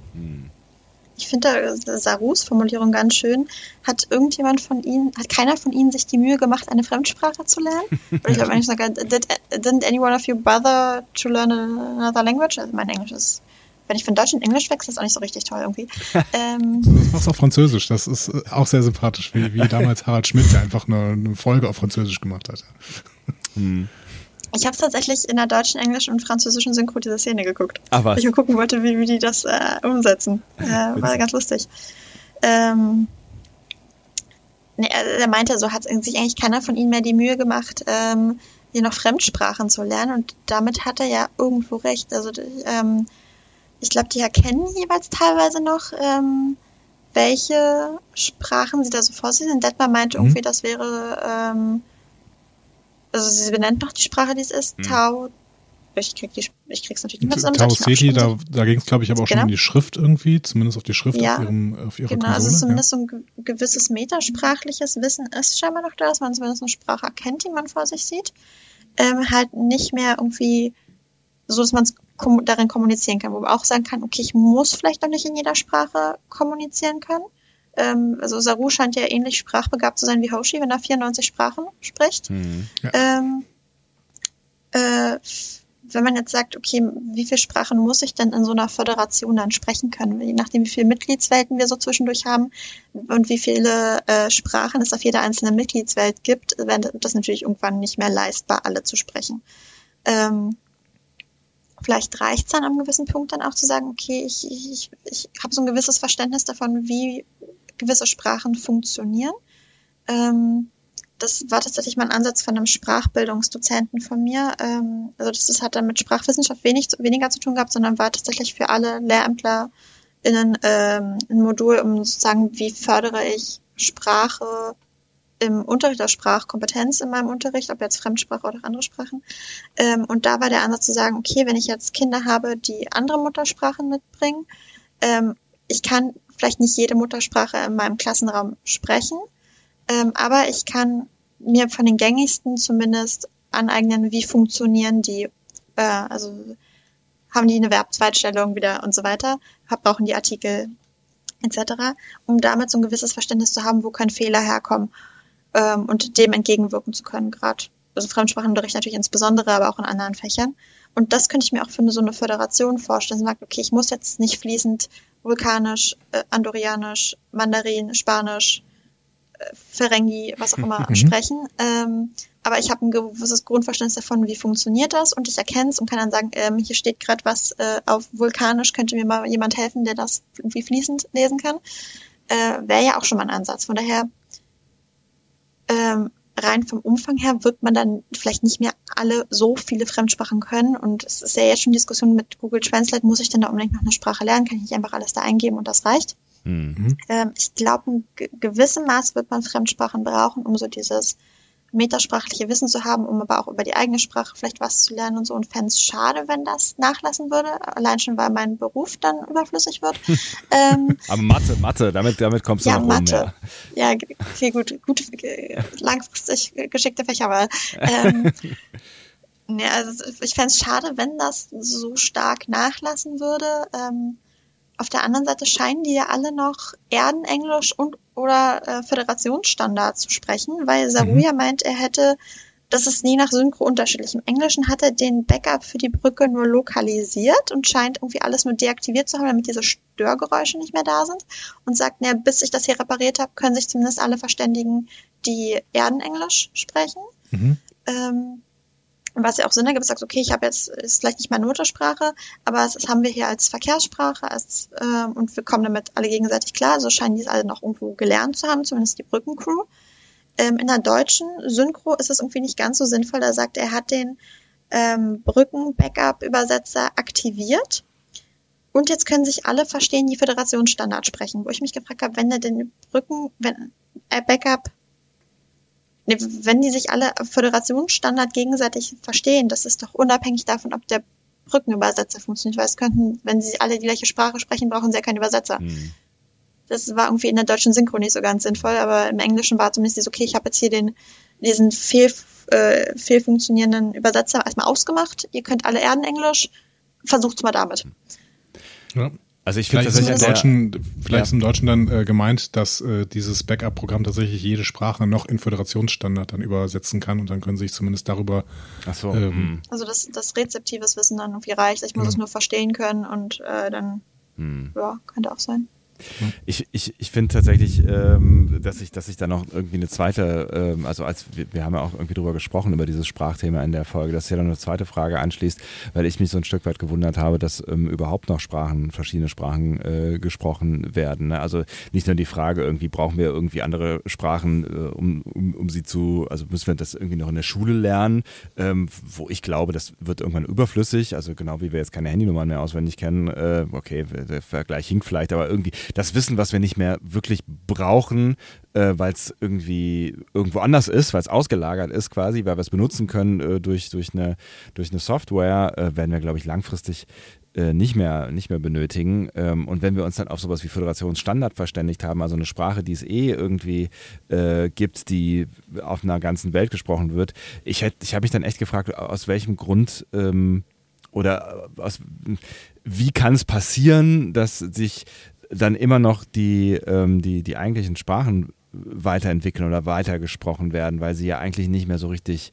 sinnvoll sind äh, am Ende. Ne? Also ich hätte mir auch eine, eine 24. Jahrhundert vorstellen können, wo nur noch Föderations- oder Englisch oder was auch immer, Standard, tralala, äh, gesprochen wird. Gibt es das eigentlich? Ich weiß nicht, ob, ob, du dich damit auseinandergesetzt hast. Beispiele dafür, dass Sprachen einfach, einfach irgendwann aussterben, weil sie nicht mehr benutzt werden, weil eine andere Sprache sie überlagert?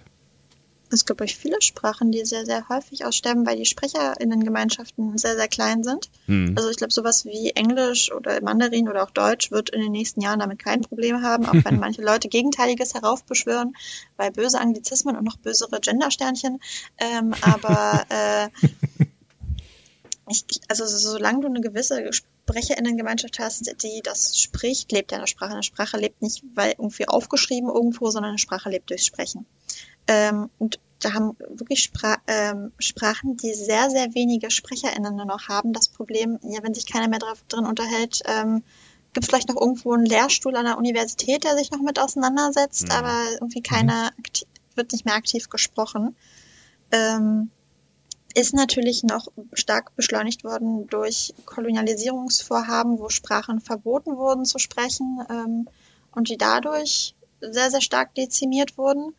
Ähm, ich, da könnte ich übrigens auch mir vorstellen, dass das von Cole äh, so eine Befürchtung ist, wenn jetzt die Föderation ankommt mit ihrem Technik- und Stand Föderationsstandard, tralala, dass dann sagen, jetzt wird uns irgendwann noch unser Klingonisch verboten, mhm. ja. dass das so eine Befürchtung ist, ähm, weil ja doch öfter mal die Parallele gezogen wird, die Föderation hätte so koloniale Anklänge.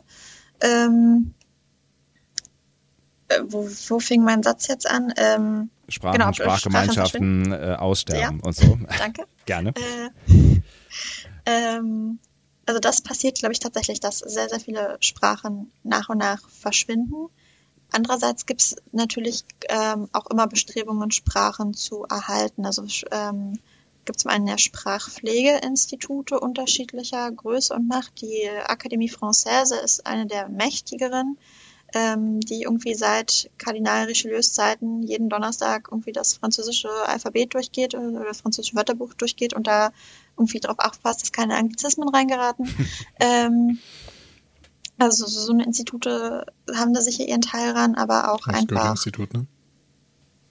Ähm, dürfte in Deutschland das Goethe-Institut sein. Ja. Ich, wie gesagt, äh, Romanistin, nicht Germanistin, von daher äh, habe ich da nicht so die Ahnung von.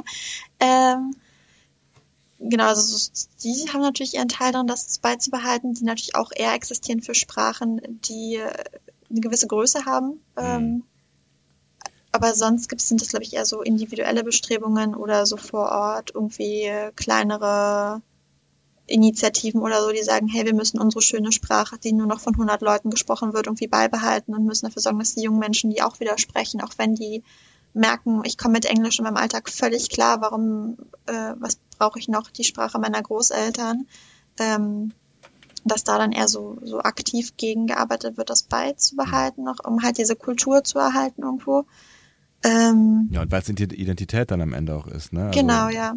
Und, und, und wenn man schon sagt, unsere, unsere Kultur, unsere kulturelle Identität ist am Verschwinden, dass wir da mit allem gegenhalten, obwohl es ja auf einigen Planeten mhm. der Föderation nur noch diese eine Sprache zu geben scheint, wenn man mal von Vulkanisch spricht oder von Klingonisch, auch wenn das noch Dialekte hat oder so, mhm. ähm, oder Romulanisch auch noch Dialekte hat, aber ähm, ja scheinbar sonst man sich da irgendwie eine Planetensprache nur noch hat, scheint das ja in vielen Spezies, die es bis zum Warp-Antrieb geschafft haben, Problem zu sein, dass da ähm, nicht nur politisch irgendwie nur noch äh, alle sehr äh, auf eine Führungsperson irgendwie zuläuft auf dem Planeten, sondern auch sprachlich das nur noch so funktioniert mhm. mit einer Sprache.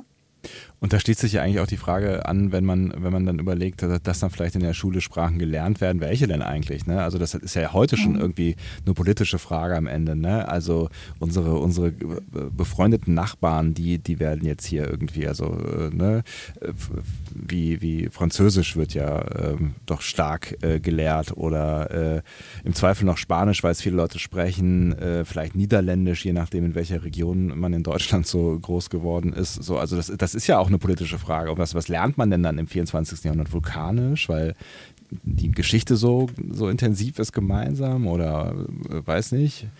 Äh, Romulanisch Know Your Enemy oder äh, Ferengi, weil es lohnt sich am ehesten oder so. Also es ist ja, ist ja, ist ja dann auch eine, nochmal eine schwierige Frage. Ne? Na, idealerweise haben wir ja dank Computerdatenbanken und dann perfektioniertem Distanzunterricht, äh, dank, dank, dank Hologramm und allem möglichen, ähm, ja, die, die Variante, dass einfach jeder sagt, okay, die Sprache interessiert mich. Ähm, ich starte mal das Hologramm, was irgendwann natürlich noch von echten Lehrkräften didaktisch super ausgefeilt wurde, ähm, und lerne heute mal Ferengi. Ich glaube, äh, Catherine Janeway versucht es irgendwann mal mit Klingonisch. Hm. Ich hoffe ähm, nur, nur ernsthaft, dass Unterricht dann nicht so aussieht, dass alle nur noch ihre eigenen Programme und Hologramme starten. Also so ungefähr wie das auf Vulkan gezeigt wird. Alle sitzen nur noch in ihrer eigenen Kuppel und lernen für sich alleine. Das wäre ja sehr traurig. Ja, auf DS9 gibt es auch eine echte Schule. Hm, da ist ja Keiko noch Lehrerin, zwar Quereinsteigerin, was ich auch, also ihr Kommentar zu, oh, ich habe jetzt zig verschiedene Kulturen äh, und Altersgruppen vor mir ist ja nur auch, ich muss mir halt einen innovativen Lehrplan ausdenken, dann passt das schon. ähm, ähm, was ja dann auch so ein bisschen mit Calvin kollidiert, aber das, also es scheint ja noch echte Schulen zu geben, alleine um die Kinder da irgendwie zu beschäftigen und denen soziale Kontakte zu ermöglichen. Mhm. Ähm, vulkanische DidaktikerInnen scheinen da irgendwie anderer Meinung zu sein. ähm, ja. Jedem das seine. Ja. Äh, aber auch aber in Children of Mars noch, ne? Genau. In dem Shorttrack Children of Mars wird auch eine Schule gezeigt. Stimmt. Habe ich ja. nicht gesehen. Ich kenne nur noch äh, aus ähm, mhm. Lower Decks, der ist doch auch am Ende noch eine Schule, wo wichtigster Offizier der Starfleet-Geschichte Miles O'Brien und so, das ist ja noch ah, weiter. Genau, aber da gibt es da gibt's ja. fiesen Frontalunterricht und zwar nur, offensichtlich. Ja. ja gut, das ist das andere Extrem, wie auch immer. Ähm, genau. Oh, du hast den, du hast den Shorttrack Children of Mars nicht gesehen. Das ist sehr, sehr schade. Da müssen wir nachher mal, also noch mal drüber sprechen. Von, von sämtlichen Star Trek-Folgen, die ähm, bereits ohne in den Urlaub zu fliegen in Deutschland äh, zu sehen waren. Fehlen mir, glaube ich, noch vier TAS-Folgen. Ansonsten müsste ich theoretisch alles irgendwann mal gesehen haben. Respekt. Äh, Film, bei Filmen tatsächlich noch große Lücken. Ich muss unbedingt diese Filme mal gucken. Ähm, ja, wir auch. Erzähl uns da von, ja, Mensch. Ansonsten müsste ich tatsächlich das alles gesehen haben, aber die zweite Staffel Short Tracks fehlt mir tatsächlich, weil ich noch nicht wieder in den Urlaub geflogen bin. Hm, verstehe. Ja, aber vielleicht muss man da auch hoffentlich irgendwann nicht mehr für den Urlaub fliegen. Das wäre doch ganz gut. Ähm, vielleicht verlassen wir mal diesen, dieses Feld ähm, mit der Frage nach kulturellen Elementen, die verloren gehen mit den Fremdsprachen oder nach grundsätzlich der Möglichkeit, noch Fremdsprachen zu lernen in der Zukunft und gehen mal in die Grenzen des Universalbesetzers, die uns ähm, einerseits bei und andererseits bei TNG äh, in Folgen gezeigt werden ähm, und die unterschiedlich beschrieben werden. Also zehn Jahre nach Discovery erzählt Kirk uns nämlich in Metamorphosen, äh, zweite Staffel TOS, dass der universale Besetzer nur für uns ähnliche Lebensformen programmiert ist. Da geht es nämlich darum, ah, wir müssen irgendwie mit einem Energiewesen kommunizieren und das kriegen wir gerade nicht hin. Mhm. Und ähm, da sagt Kirk halt, ja, äh, funktioniert nicht. Und Spock sagt dann, ja, aber ich kann den erweitern und dann kann man auch mit einem Energiewesen kommunizieren. Dem widerspricht allerdings später TNG zumindest, dass man den beliebig erweitern kann. Denn da kommen wir vielleicht mal zu dieser Folge, äh, in der der universale Übersetzer vollständig versagt. Mhm. Ähm, die ganze Folge ist ja eigentlich eine Nerd-Folge für SprachwissenschaftlerInnen. ähm, wir reden natürlich über Damok, Folge 2 in Staffel 5 von TNG. Oder ich weiß gar nicht, ob sie auf Deutsch Damok auf dem Ozean heißt, weiß ich mehr genau. Nee, auch Damok. Ähm, auch Damok, okay. Äh, die Enterprise trifft hier auf die Tamarianer ein Volk, ähm, welches, wie sich in der Folge irgendwann herausstellt, eine ganz eigene Sprache spricht. Die reden nämlich vollständig in Metaphern, mhm. in, in, Narrativen aus ihrer Geschichtsschreibung. Da Insofern heißt ein Fehlschlag äh, gerne äh, Shaka when the walls fell und der Versuch, über einen gemeinsamen Gegner ähm, zusammenzufinden, heißt dann eben Damok and Jalad at Tanagra weil das halt die Geschichte zweier Helden, HeldInnen ist äh, der Tamarianer, die genauso zusammengefunden haben. Die Frage ist, was bedeutet das für uns, wenn der universale Besetzer darin versagt, diese Sprache zu übersetzen? Ich finde, er übersagt ja nicht komplett. Ne? Also er, über, er, übersetzt ja Worte. Das, also das tut er ja genau. schon. Er, er, übersetzt halt nicht Bedeutung. Also ne? das, was, was, was halt sinnvoll wäre in dem Fall. Ähm, und das ist dann offensichtlich eine Grenze. Ne? Also er übersetzt ja schon, aber nur das, was er übersetzen kann in dem Fall. Ja. Was also bedeutet das jetzt? Kommt halt immer drauf, also die, die lernen diese Spezies ja gerade erst kennen.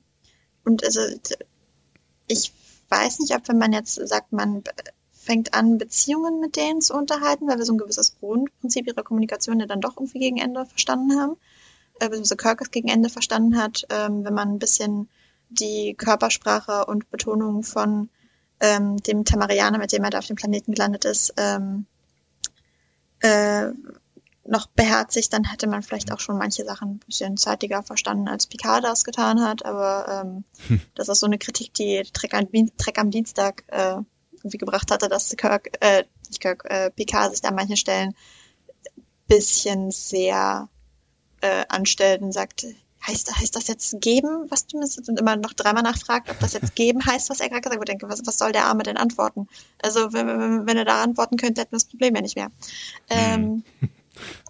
Äh, also Auf wenn man sagt, Seite, was soll PK fragen? Ne? ja, richtig. Gut, das ist ein guter Gegenpunkt. Ähm, ja. Und ja. irgendwer muss reden in dieser Folge. Ich meine, wenn niemand mehr reden würde, dann wäre es halt auch für uns ein bisschen langweilig. Ja, gut, ne? okay, ja. das ja. Äh, gut. Ähm, also wenn man sagt, man unterhält noch länger Beziehungen mit denen ähm, und hat die Chance, dem, im Universalübersetzer diese Metaphern da nach und nach einzupflegen, dann würde der vielleicht auch damit irgendwann zurechtkommen.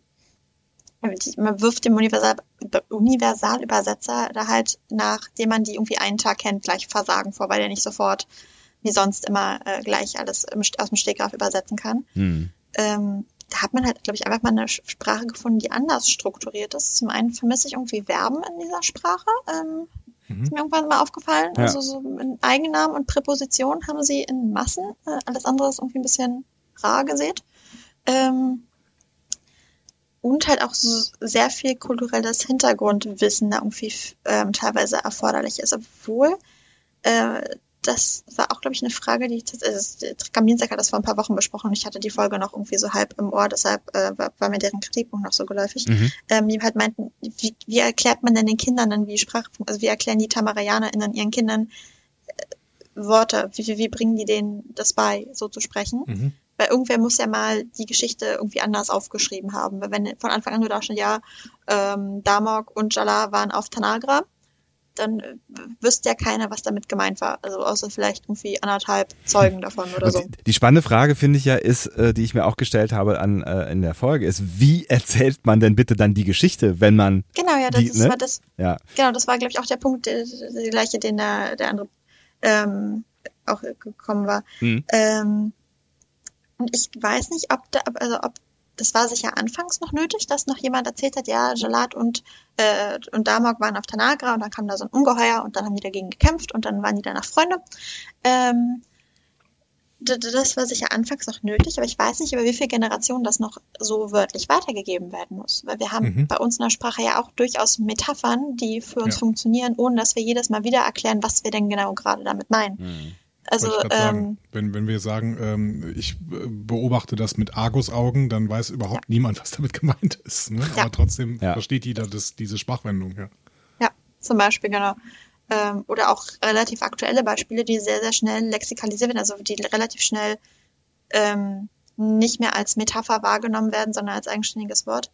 Ähm, Maus ähm, in der Bedeutung Computermaus. Mhm denke ich ja auch nicht mehr jedes Mal mit, oh, es ist klein, ungefähr die Größe und hatte irgendwann tatsächlich noch etwas Schwanzähnliches, was es heute auch nicht mehr hat, hm. ähm, was irgendwie an ein kleines Nagetier erinnert, sondern ähm, heute, wenn ich sage Computer, äh, wenn ich sage Maus und irgendwie in einem Kontext bin, wo es um Computer geht, da wird niemand ein Nagetier suchen. Hm.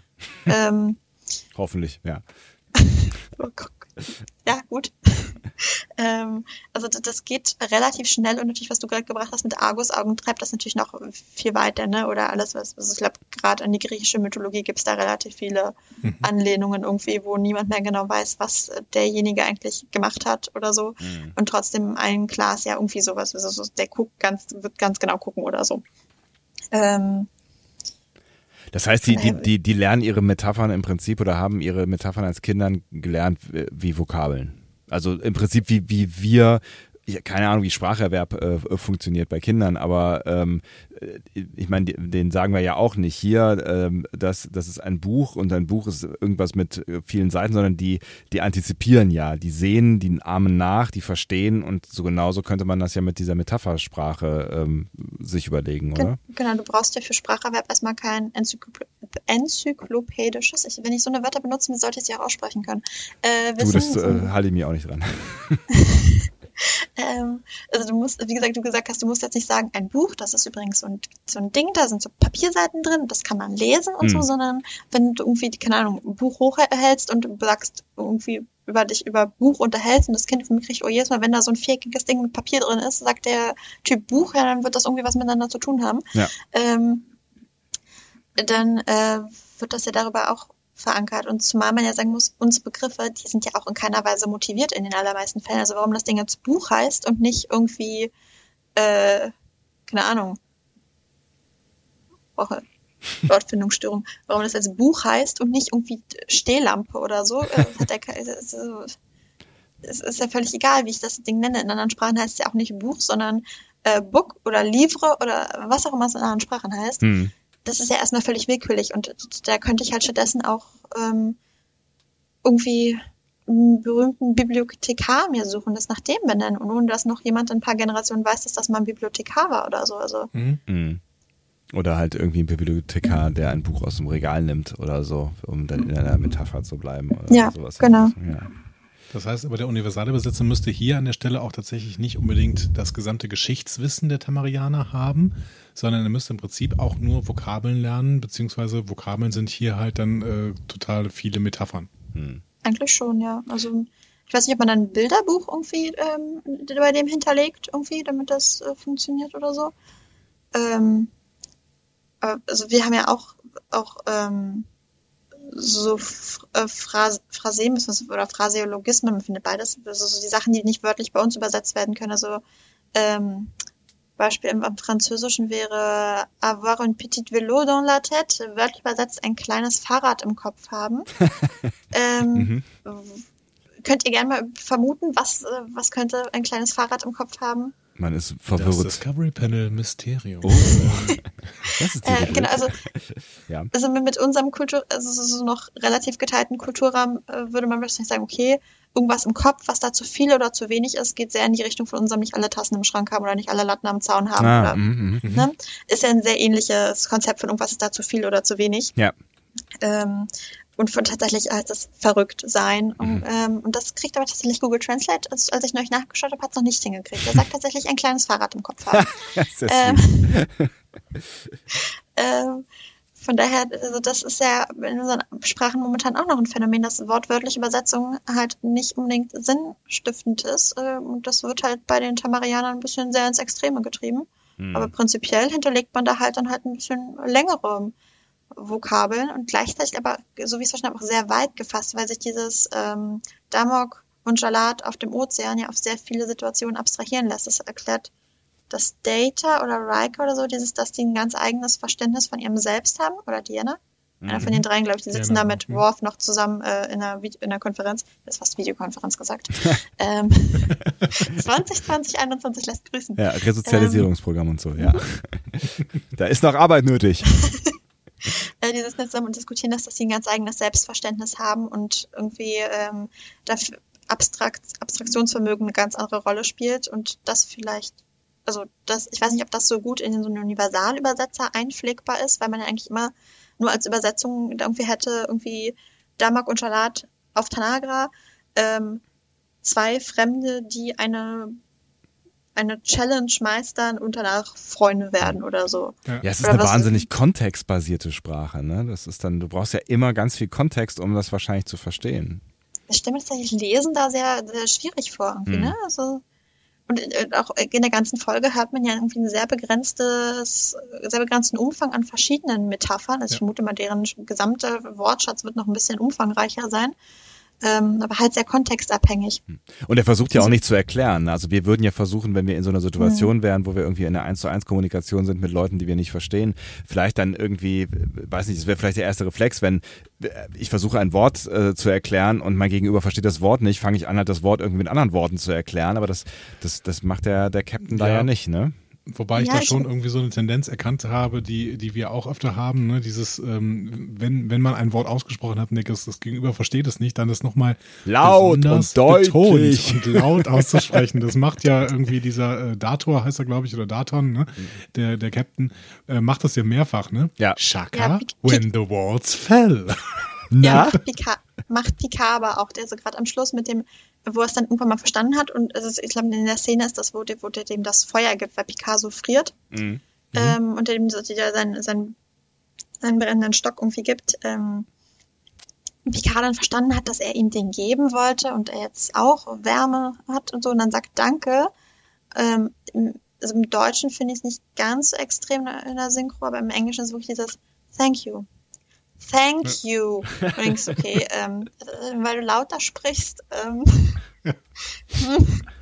äh, ich ich finde es auch generell spannend, also das, das umschreiben zu können. Auf, also ich weiß nicht, ob das in diese Abstrakt, also in dieses Abstraktionsverständnis von den Tamarianern vielleicht mit reingeht, dass halt es für diese Art Situ oder für ein sehr breites Spektrum an Situationen so diesen einen Oberbegriff gibt und es halt irgendwie keine Synonyme in dem Sinne zu geben scheint. Ich, ich habe mich auch ein bisschen gefragt, was machen die denn mit konkreten Begriffen? Also so, so wirklich Feuer oder sowas. Ähm, äh, Picaya bei Tembo erst vermutet hat. Irgendwie, also gibt es denn ein Wort für Feuer Mhm. im, im, im, in der tamarianischen Sprache? Ähm, oder ist einfach, weil die so stark kontextabhängig und so auf diese Abstraktion irgendwie geeicht ist, gar nicht den Bedarf, konkrete Dinge zu benennen, sondern sagen, okay, das sehen wir ja beide gerade, brauchen wir kein Wort für. Hm. So, Ja, da müsste man sich tatsächlich mal mit jemandem drüber unterhalten, der äh, an der Stelle so eine Sprache versucht hat mitzuentwickeln. Ich weiß nicht, ob das Mark Oakland war, der, der an dieser Stelle das gemacht hat, der natürlich auch diese ganzen ähm, diese ganzen äh, Alien-Sprachen weiterentwickelt hat. Die meisten stammen ja irgendwie dann doch, äh, zumindest die Grundworte vom Scotty-Darsteller. Ne? Ähm, aber Mark Oakland hat das ja in der TNG-Ära offensichtlich sehr, sehr weit weiterentwickelt. Vielleicht hat er auch diese, dieses Sprachkonzept für Damok entwickelt. Das, äh, da müssten wir irgendwann mal die Folge besprechen, um das mal wirklich rauszufinden. Ich finde, das ist Ich eh eine gute Idee, die Folge zu besprechen. Ich habe mich auch zwischendurch gefragt, ähm, ob, ob man da vielleicht eine Parallele ziehen, ziehen könnte, ähm, wenn wir jetzt so die, die Sprache, die Picard spricht, so mit unseren Alphabetsprachen gleichsetzen und ähm, dieses Tamarianisch eher so Richtung asiatische Schriftzeichen denken, die ja nicht unbedingt, also ich kann, ich kann ja jetzt schlecht fragen, wie sieht ein E in chinesischen Schriftzeichen aus? Ja, geht Das nicht. Ja. genau, das funktioniert ja nicht. Und genauso könnte ich vielleicht sagen, okay, ein Wort für Feuer in Tamarianisch zu finden, ergibt vielleicht keinen Sinn, weil das sehr kontextbezogen nur funktioniert irgendwie. Ähm, weiß nicht, ob das vielleicht funktioniert, weil man ja, weil ja auch, also ich, mein, mein Wissen über äh, chinesische Schriftzeichen hält sich in unfassbar engen Grenzen. Aber so wie ich weiß, gibt es ja da auch also Zeichen, die ganze Bedeutungen gleich innehaben und nicht Ja. wie bei uns so, so eine Lautung dahinter steckt. Und nur unbedingt, also wahrscheinlich auch eine Lautung, um es aussprechen zu können, aber vorrangig halt eine eigene Bedeutung. Mhm. Ob, ähm, und das muss man den Kindern auch irgendwie beibringen können. Offensichtlich, ja. Ähm, ob, also da, das ist, das ist ja dadurch ein unfassbar großes Umfang an Zeichen, die da zur Verfügung stehen. Das sind ja irgendwie in, in mehreren Zehntausenden oder irgendwie so. Ähm, und trotzdem scheint da ja Kommunikation zu funktionieren. Ähnlich kann das ja mit den Metaphern beim Tamarianischen sein. Das sagt, okay, wir haben wahrscheinlich sehr, sehr viele Metaphern zur Verfügung, aber irgendwie scheinen wir uns im Kontext immer so weit zu verstehen, dass alle sich irgendwie dann verstehen am Ende. Hm. Ja, vielleicht muss man Feuer irgendwie umschreiben mit äh, einer Geschichte, in der äh, jemand mal gewärmt wurde von irgendwas. Ne? So. Wahrscheinlich, ja, Ja. irgendwie so. Ja. Hm. Okay, ich würde sagen, wir verlassen nochmal äh, diese, diese Grenze des äh, universale Besetzers und gehen in einen anderen Bereich, äh, einen späten Einblick in den Über- universale Besetzer, wo dieser universale Besetzer dann tatsächlich nicht funktioniert hat. Und das ist die DS9-Episode Little Green Man, vierte Staffel, Folge 7. ähm, der universale Besetzer fällt aus, als Quark, äh, Rome und Nog in den 50ern auf der Erde landen, durch äh, einen Zufall. Wir gehen nicht näher darauf ein. Sie verstehen also nichts von dem, was die Menschen ihnen erzählen. Und um die Fehlfunktionen äh, zu beheben, klopfen sie sich dann auf den Kopf. Das begreifen wiederum die Menschen dann irgendwie als Begrüßungsritual und klopfen sich auf den Kopf. Eine sehr, sehr schöne Folge. ähm, die, aber das zeigt uns auch, die universale Besetzer sind also in dieser Zeit Implantate. Die können beispielsweise durch Sonneneruptionen oder ionische Interferenzen gestört werden, wie Rom erzählt. Im Endeffekt waren es aber dann die Betastrahlen von den Atombomben, mit denen die Menschen kurz vorher ihre Atmosphäre verstrahlt hatten. Ähm, mit einer Haarnadel kann Rom dann in Nox Ohr den Universalübersetzer zurücksetzen. Und dann gibt es tatsächlich die Möglichkeit, dann gibt es die Möglichkeit, dass endlich einer dieser Menschen fragt, wie funktioniert denn das Ding? Und äh, Sebastian, ich habe dir diese Szene mal kurz als Audiodatei rausgeschnitten. Vielleicht kannst du sie mal gerade abspielen. Sehr gern. Ich sehe keinen Universalübersetzer. Sie können es glauben, er ist da drin. Also Ihr Apparat ermöglicht es, dass wir uns untereinander verstehen, ja? Wie funktioniert das? Wenn man weiß wie, ist es ganz einfach. Sie würden überrascht sein, was Sie durch die richtige Technik alles anstellen könnten. Und das führt mich zu dem Grund, weshalb ich hier bin. Den würde ich gerne erfahren. Ich wurde von meinem Volk hierher geschickt, um einen Markt für fortschrittliche Ferengi-Technologie zu eröffnen. Ach ja. Ja. Es ist, ich habe diese, diese, ich habe die, die Original, äh, also die Synchro schon äh, extrem lange nicht mehr gehört. Ja, es ist wie aus einer weit entfernten Zeit, aber schön, ja. Ja, Armin Schimmermann kann man aber immer mal in der Synchro hören. Das ist wirklich äh, Ja, ist ein guter, das, äh, guter. ist sehr, sehr gut übersetzt an Ja. dieser Stelle. Ja, schade. Da hat uns äh, die Übersetzung tatsächlich, beziehungsweise da hat uns das äh, Skript ein bisschen an der Nase herumgeführt. Ne? Hm, ja, auf jeden Fall, ja. Wir waren ganz knapp davor, irgendwas zu erfahren. Ich muss gestehen, ich habe die Szene tatsächlich nur auf Deutsch geguckt. Ich habe eine andere Szene aus der, aus der Folge in mehreren Sprachen geguckt, aber die ausgerechnet nicht. Was sagt er im Original? Kommen wir da mehr Infos? Nein, tatsächlich nicht. Okay. Also ich habe gerade äh, fälschlicherweise das auf die Übersetzung geschoben, aber tatsächlich das Drehbuch ist hier äh, so, dass es uns natürlich diese Frage vorwirft und wir alle denken, okay, und jetzt wird's erklärt, jetzt Ja. wird erklärt, wie es funktioniert. Aber du, wenn man es weiß, dann ist es ganz einfach, ja? Ja, das Ja, ist genau. in vielen Dingen so. Ja. Welche Szene hattest du dir da nochmal genauer angeguckt? Ähm, ich habe mir tatsächlich die noch angeguckt, wo der Universalübersetzer tatsächlich noch kaputt ist. Ähm, und fand es ganz witzig, weil im Deutschen klingt das so ein bisschen so, als würde die einfach das, was die gesagt haben, also was die Menschen auf Deutsch äh, sagen, in dem Fall rückwärts abspielen oder so. Ja. Ich weiß nicht, ob sie es tatsächlich so gemacht haben. Es klingt so ein bisschen so wie. Klingt, so wie klingt für mich auch so. Mhm. Mhm. Ja. ähm, beim, beim Englischen hast du einfach so ein unfahren, unfassbares Echo drauf. Ich glaube, die Untertitelung benennt es auch als Echoing Distortion. Ähm, Mhm. äh, also wenn man es mit dieser Audiodeskription auf Englisch äh, guckt, Mhm. beschreibt ihr das so. Äh, es ist tatsächlich, wenn man sich Mühe gibt und zugegebenermaßen auch weiß, was sie sagen, ähm, halbwegs verständlich. Ich, also ähm, weiß ich jetzt nicht, ob man da sich als Ferengi das vielleicht auch noch irgendwie verstanden hätte. Ähm, und auf Französisch ist tatsächlich da gar nichts verzerrt. Die sprechen total verständliches, also Französisch. Hm. Also, die, die wechseln ja immer mal zwischen, wenn die Ferengi sich untereinander unterhalten, verstehst du die Ferengi und wenn du aber aus der Sicht der Menschen drauf guckst, dann hörst du da irgendwie ähm, eine Sprache, die du nicht verstehst und umgekehrt, wenn Mhm. die äh, wenn die Ferengi die Menschen beobachten und der Universalübersetzer noch kaputt ist, ähm, ist ja im Englischen und im Deutschen diese Verzerrung halt drauf. Mhm. Ähm, in der französischen Synchro halt die Richtung genau nicht. Also wenn die Menschen die Ferengi beobachten, hörst du da auch nur Kauderwelsch.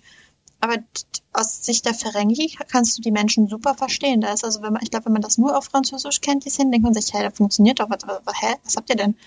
ähm, also weiß ich nicht, ob das Absicht war oder ob man da sich auf so einem ähm, menschenzentrierte Sicht an der Perspektive an der Stelle geeinigt hat. Kann sein, ich fand es nur ganz lustig, wenn man so sich Szenen in mehreren Sprachen anguckt. Wäre ja auch bezeichnend Äh, für Frankreich, ja.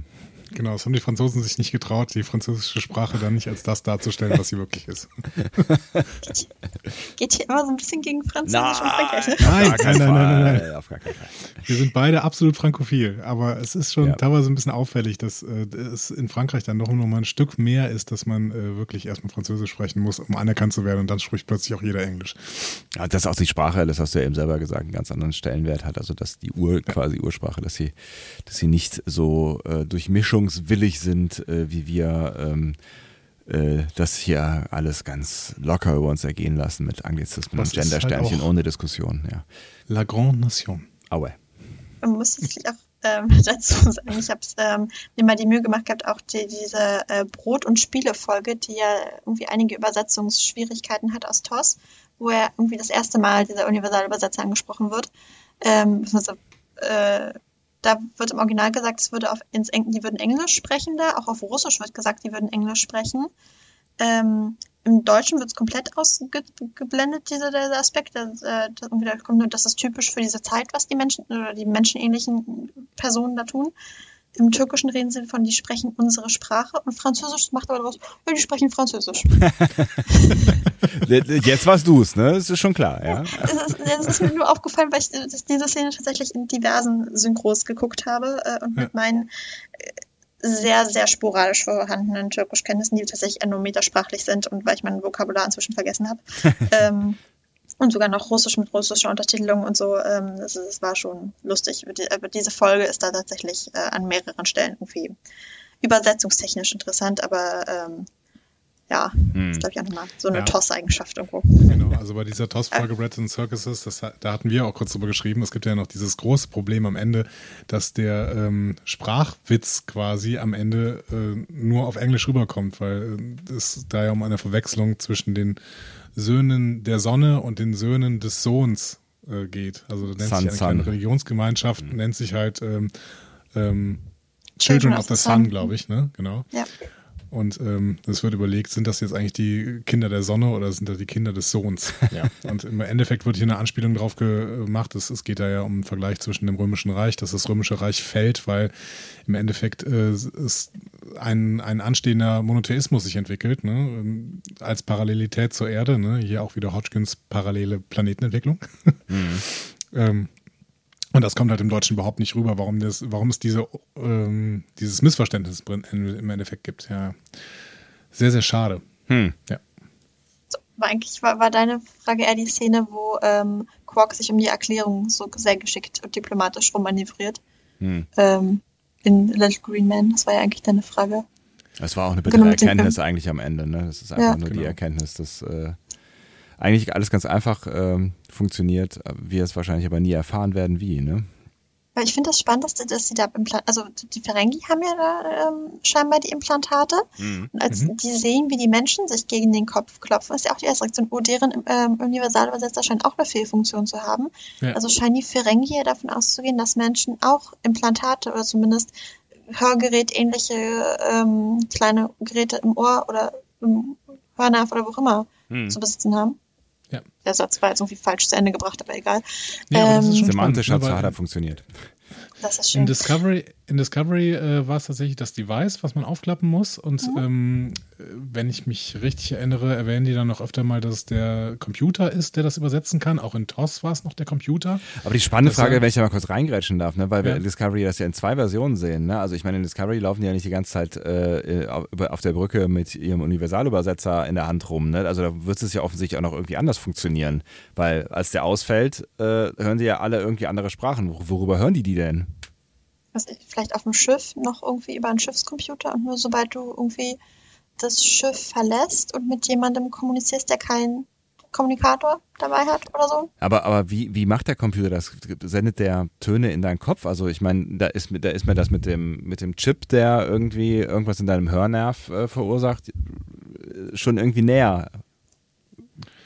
Es gibt auch Ja, diese, es gibt diese Audiotechniker, die zum Beispiel so äh, versuchen, ähm, bei, bei Autos, bei fahrenden Autos, die noch mit Motor fahren, diese Motorengeräusche irgendwie ähm, auszublenden durch diese Gegensteuerung von irgendwelchen Audiowellen oder sowas. Ja, das vielleicht geht. die, vielleicht Ja. macht der Computer das damit, dass er einfach das, was gesprochen wird, ausblendet durch so gegensätzliche Audiowellen und dann wiederum ähm, die, äh, die Übersetzung quasi in Richtung des Gehörgangs schickt. Also du kannst das tatsächlich, wenn du eine Frequenz äh, ne, komplett kannst du mit der, mit der Gegenfrequenz kannst du, kannst du quasi ausblenden. Also das ist ja das, was, was auch so ähm, äh, äh, Kopfhörer machen, die die Umgebung quasi ausblenden können. Ne? Da, da gibt's Noise Cancelling. Dankeschön, das ist das Fachwort. Ähm, aber das wirklich dann mit so einer Fülle von, also das sind ja wirklich viele Frequenzen, um die es dann in, der, in, in einer Sprache alleine geht, ne? und dann äh, das mit möglichst vielen Sprachen zu machen, die um dich herum, das muss ja dann ein riesiges Wirrwarr an Sprachen sein, die die ganze Zeit durch den Raum fließt äh, und die alle neutralisiert werden müssen, stelle ich mir anspruchsvoll vor. Und vor allen Dingen stellt sich auch die Frage, kommt dann jeder seine eigene Übersetzung in seine Sprache auch irgendwie? Oder muss man sich in dem Raum dann auf zumindest auf eine Sprache einigen, die dann über Lautsprecher alles übersetzt? Stimmt, Ähm, ja. Oder, Ja. also, oder haben wir alle irgendwie kleine also Kopfhörer oder so dann doch irgendwie, ähm, dass wir jeder eine eigene Übersetzung bekommen, wie das irgendwie jetzt bei größeren Versammlungen der Fall ist oder so? Hm. Ähm, Die Implantate sind das schon die geschmeidigste Lösung eigentlich. Genau, ne? es muss eine unglaubliche, äh, unglaubliche Geräuschkulisse auf diesen Brücken gegeben haben, wenn alle irgendwie ihre Übersetzung in, vom Computer ausgestrahlt bekommen haben. Deswegen hat man sich irgendwann in Richtung Implantate entwickelt. Wobei sich ja auch die Frage stellt, wer bekommt denn alles so eins? Ne? Also wenn wir da auch mal in DS9 oder auch in, in TNG sehen wir öfter mal diese ähm, kleineren Siedlungen, wo Leute sagen, ach, wir wollen zurück zum Ursprung und wir wollen weniger Technik Und so haben die dann trotzdem, sagen so, okay, das so ein paar Annehmlichkeit, Annehmlichkeiten wollen wir dann doch noch haben. So sich gegenseitig verstehen wäre zum Beispiel ganz cool. Ähm, oder auch noch früher in, in, ähm, in Enterprise sind sie ja tatsächlich in dieser Folge Demons, die ihr vorhin angesprochen habt, sind ja noch auf dieser Bergbaukolonie, ähm, die ja Corridor- auch nicht Corridors, diese, ja. die ja auch nicht ähm, die Universalübersetzer alle im Revers haben, wie sie es bei der Konferenz haben. Ähm, sprechen die dann da alle die gleiche irdische Sprache? Ein paar einzelne Aliens laufen da ja auch rum, die nicht unbedingt gemocht werden. Ähm, haben die dann auch eine irdische Sprache gelernt? Und wie unterhält sich eigentlich, äh, unterhalten sich eigentlich Phlox und DePaul die ganze Zeit in einer für sie Fremdsprache und so? Mhm. Also, das macht da ja mehrere Ebenen aus, gerade so am Anfang, wo die Universalübersetzer noch recht groß waren. Also, Und was ist mit First Contact Situationen? Ich habe jetzt keine Ja. spontan auf dem Schirm, aber ich bin mir relativ sicher, dass es First Contact Situationen gibt, wo die dann anfangen miteinander zu sprechen und das Gegenüber vielleicht noch gar nicht Föderationsmitglied ist oder vielleicht gerade oder aus, aus Versehen angesprochen worden ist und vielleicht eine Pre-Warp. Also die haben garantiert keine Implantate, aber die können ja trotzdem miteinander sprechen. Also äh, in Enterprise gibt es das öfter mal, dass ähm, Hoshi dann daneben steht mit ihrem Handgerät vom Universalübersetzer und dann immer sagt, ja, ein bisschen brauche ich noch, ein bisschen brauche ich noch, damit er das Muster erkennt. Und dann fängt es zumindest, es- ich habe meisten Sachen nur in der deutschen Synchronkoffer, oder wird das immer so gemacht, dass dann nach und nach so Fetzen der Sätze als für einen als Zuschauer in, verständlich werden und dann irgendwann hast du den ganzen Sprachfluss. Ähm, weiß nicht, ob das so funktioniert hat, dass, also, dass man erstmal ein bisschen die Leute ins Leere reden lassen muss, bis das Gerät dann genug hat, um da was Vernünftiges draus zu machen. Und das sehen wir einfach nicht äh, bei TNG. Na, wie gesagt, in, in, Enterpri in Enterprise sieht man es noch. Ja, vielleicht stimmt. ist das Mhm. dann auch, äh, vielleicht haben bei, beim ersten Kontakt mit den Vulkaniern die Vulkanier auch einfach ein Gerät, was das so toll kann. Die haben die Erde ja scheinbar ein bisschen beobachtet und äh, haben dann ihren Universalübersetzer vielleicht schon mittels Radioübertragungen und Podcasts auf Englisch geeicht, äh, um dann mit Zephram Cochrane irgendwie in Kontakt treten zu können. Ähm, Da ist auch wieder die Frage, wie hört er das dann, ne, das Übersetzte? Na, die können ja, die können ja bei sich irgendwie das Gerät dran haben, was dann äh, von Vulkanisch nach Englisch übersetzt. Hm. Das kann, es kann ja ein Gerät, also eigentlich müsste ja bei den meisten Kommunikationen ein Gerät reichen, was jeweils hin und her übersetzt. Mhm. Das äh, müsste, also wäre jetzt meine Idee, dass das immer direkt in die jeweils andere Sprache übersetzt wäre. Alternative wäre, dass man irgendwie sagt, auf dem Raumschiff hat jeder seinen eigenen Universalübersetzer und alle übersetzen irgendwie nach Föderationsstandard und aus Föderationsstandard wieder in die eigene Sprache. Ähm, und da hätte nur das Problem, wenn ich jetzt auf Französisch anfange, mein Universalübersetzer übersetzt es von Französisch nach Föderationsstandard und ähm, mir gegenüber spricht aber jemand äh, nur Klingonisch, dann übersetzt er wieder von Föderationsstandard nach Klingonisch. Dann haben wir das Problem, was man, wenn man zu viele Schichten Google Translate hintereinander schaltet. Da gibt's äh, YouTuberInnen, die das tatsächlich ins Extreme treiben mit Liedtexten. Es kommen sehr lustige Sachen dabei raus, aber ich weiß nicht, ob ich dann noch verstanden werde, wenn das so funktioniert. Von daher wäre so eine Direktübersetzung Französisch-Klingonisch dann vielleicht irgendwie sinnstiftender. Das Flüsterpostprinzip, ne? Aber ge- genau, Ja. ich würde auch sagen, in da, wo viele Leute auseinander, aufeinandertreffen, äh, von verschiedenen äh, Kulturen oder aus verschiedenen Sprachen, wie zum Beispiel bei DS9, ha- müsste eigentlich jeder einen Universalübersetzer eben wie die Ferengi in seinem Ohr haben oder in ihrem Ohr, ähm, in der dann einfach die Sprachen, die dann äh, so gesprochen werden, in meinem Kopf irgendwie in meine Muttersprache übersetzt. Ne? Das wäre dann irgendwie, wie, wie du eben gesagt hattest, glaube ich, ein rein rezeptives System, wobei die Vulkanier, die äh, bei Zephon Cochrane landen, müssten eigentlich ein, ja, keine Ahnung, rezeptiv und aktives System, ich weiß nicht, wie man Ja, das genau nennen würde dann. ne? Ja. Ja, produktiv Ja. dann. Das dann Ja, quasi während des ja, Sendens, äh, während des Sprechens die Stimme verändert irgendwie und so, dass quasi auch für alle Beteiligten äh, direkt aus dem Mund äh, Föderationsstandard oder Englisch oder was auch äh, immer kommt. Ja, es ist halt auch die Frage, ne, worauf reagiert da der Universalübersetzer, weil ähm, bei DS9 gibt es in, in ähm, statistische Wahrscheinlichkeiten eine Szene, wo, wo die äh, genetisch aufgewerteten ähm, Menschen, die da mit den Julien da arbeitet, sich mal eine Aufzeichnung in, im Muttersprachenmodus angucken. Also scheint es irgendwo noch eine Aufzeichnung der Muttersprache tatsächlich zu geben. Ähm, Hoshi spricht auch in Enterprise davon, dass der irgendwie der Phonetik Prozessor da irgendwie Schwierigkeiten hat, irgendwelche Wörter auseinanderzuhalten. Das ist, glaube ich, in ähm, Fight or Flight, also in dieser Folge, die ihr am Anfang von Enterprise mal genannt habt. Mhm. Und ähm, hier in äh, A Noble for Sharon sagt Linus, glaube ich, auch, dass der manchmal Probleme hat, seine Klick- und Knacklaute irgendwie auseinander, oder Klick- und Schnalzlaute irgendwie auseinanderzuhalten. Also scheint, die, das deutet immer darauf hin, der Universalübersetzer arbeitet tatsächlich mit dem, was er in Anführungsstrichen hört. Mhm. Ähm, Kirk erklärt allerdings in Metamorphosis, ähm, er würde Gedank äh, er würde Gehirnwellenfrequenzen analysieren. Wo da sich mir die Frage stellt, wenn, wenn, das, wenn das da ansetzt, warum können wir da nicht alle auch ähm, Loxana verstehen, wenn sie telepathisch kommuniziert wird? Das wären ja auch irgendwie. Gehirnwellen, musste die tatsächlich ja auch schon relativ sprachnah sind. Also ähm, ich, weiß nicht, ob man da Kirk einfach mal sagt, ja okay, das ist, war noch ein al- altes Modell oder der hat irgendwie so ein Sonderding oder er wollte einfach nur angeben vor Cochrane, ich weiß es nicht. Ähm, der bekleckert sich in der Folge sowieso nicht mit diplomatischem Ruhm, weil er äh, nachher dem Energiewesen auch erklärt, ja, äh, es und Cochrane wären ja sowieso viel zu verschieden, um sich jemals gegenseitig zu verstehen. Ähm, Hm. weiß nicht, ob wir dann einfach mal sagen, okay, Kirk hat an dem Tag nicht so einen diplomatischen Tag irgendwie. Vor, vor allen Dingen an dem Tag, ja, genau. Ja. Sonst Pille immer. sagt ihm extra vorher noch, du denkst wie ein Sol- Soldat, du bist aber auch an Diplomatie geschult. Und dann kommt das bei raus. Ich, ich glaube, am Ende muss man an der Stelle auch so ein, so ein Stück weit festhalten, es ist halt auch Plot-Device, ne? Es ist halt auch ja, natürlich. äh, ne, oder, oder, oder Produktionsdevice oder was auch immer. Ne? Also ich glaube, ähm, es wird nicht stringent äh, erzählt und wir können uns ähm, so ein bisschen was zusammenpuzzeln und ich glaube einiges vorstellen, was vielleicht in einer Zukunft mal gehen könnte. Aber es ist am Ende so ein bisschen wie mit dem Beamen. Zu lange sollte man da vielleicht dann auch nicht nachdenken drüber, weil man sonst zu sehr ins Detail kommt und da, da bekommt man Schwierigkeiten. Ne? Ja, solange, obwohl es sehr viel Spaß macht. Ja, absolut. Weil wir hier quasi bei Wünsch dir was sind, äh, in, der, in der letzten, ähm, in der letzten, im letzten Aufbäumen quasi meine, meines Gehirns, was langsam aber auch aufgibt, muss ich an dieser Stelle sagen. Ähm, mal angenommen, dir würde jetzt jemand ein Angebot machen, okay, du kannst jetzt sofort einen universale Besetzer, einen perfekten universale Besetzer als Implantat bekommen. Äh, dafür gelingt es dir dann natürlich nicht mehr, in irgendeiner Weise Fremdsprachen zu lernen. Also darauf musst du dann verzichten, aber du wirst ab jetzt immer mit jedem Menschen oder mit jedem Wesen auch kommunizieren können. Würdest du es machen?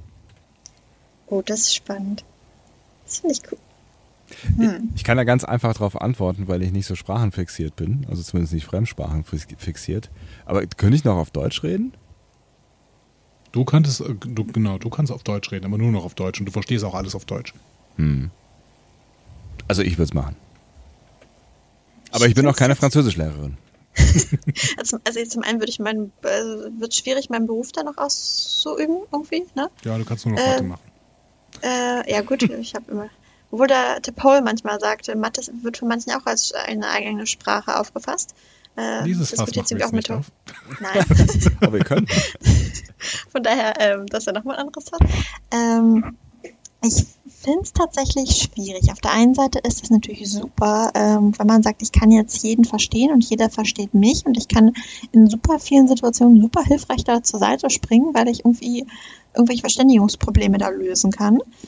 Ähm, auf der anderen Seite, ich weiß nicht, ob ich da so ein Stück weit mit Cole mitgehe und da sage, es ist doch aber auch so ein spannender Punkt dabei, sich mit der Sprache zu beschäftigen. Ich habe ähm, in der Uni ein Semester Türkisch tatsächlich gemacht und fand das mega spannend.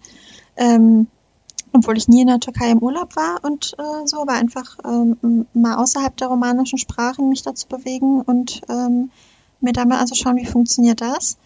Ähm, habe auch mal einen einwöchigen Workshop Arabisch gemacht, von dem auch nicht mehr so sehr viel leider da ist. Ähm, aber allein diese Auseinandersetzung mit Sprache finde ich total spannend. Ähm, ist die Frage, also ich, könnt, ich könnte gar keine Sprache mehr lernen. Ich kann jetzt auch nicht sagen, aber ja, okay, metasprachliches Wissen darf ich ja dann noch. ähm, das ist ja dann äh, Haarspalterei. Ähm, hm. Hm. Ich glaube, ich, ich mache mir die Mühe und lerne die noch tatsächlich. Sehr, sehr schön. Ich würde nämlich auch an der Stelle sagen, ich freue mich schon, in einigen Wochen ähm, wieder in Frankreich zu sein und dann nicht immer alles sofort zu verstehen, was die Leute um mich herum zu erzähl äh, so erzählen. Das kann ja auch befreiend sein, ne? Genau, einfach möchte ich teilweise auch einfach nicht, nicht kapieren, was die Leute um mich herum erzählen. Und dann möchte ich auch keine, äh, keine Klänge mehr haben, die ich wirklich verstehe. Das heißt, äh, ich lehne auch diesen Universalübersetzer an dieser Stelle ab. Sebastian nimmt ihn und äh, du sagst, hm, schwierig. Ja, aber Das ich, ich ist- bleib dabei, ich lerne Sprachen, sonst bin ich auch ein schlechtes Vorbild, weil ich kann nicht den Kindern sagen, ach, guck mal, wie toll das ist, eine Sprache zu lernen.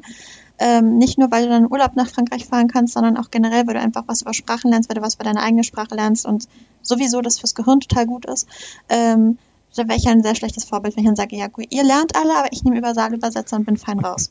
Ist doch super, Das dann haben, wir, dann haben wir euch zwei äh, Lehrerinnen und Lehrer hier als, als moralische, ethische Instanz und äh, ich kann endlich durch die Welt reisen und alles verstehen. Ich fänd's großartig, einfach irgendwie ans, ans andere Ende der Welt zu reisen, wobei da sprechen sie Englisch, das kann ich, ans andere, andere Ende der Welt äh, zu reisen und äh, irgendwo in irgendein Dorf zu gehen und einfach mich mit den Menschen zu verständigen. Ich fände ich fänd das eine wahnsinnig grandiose und, und, und äh, äh, bewusstseinserweiternde äh, Funktionalität.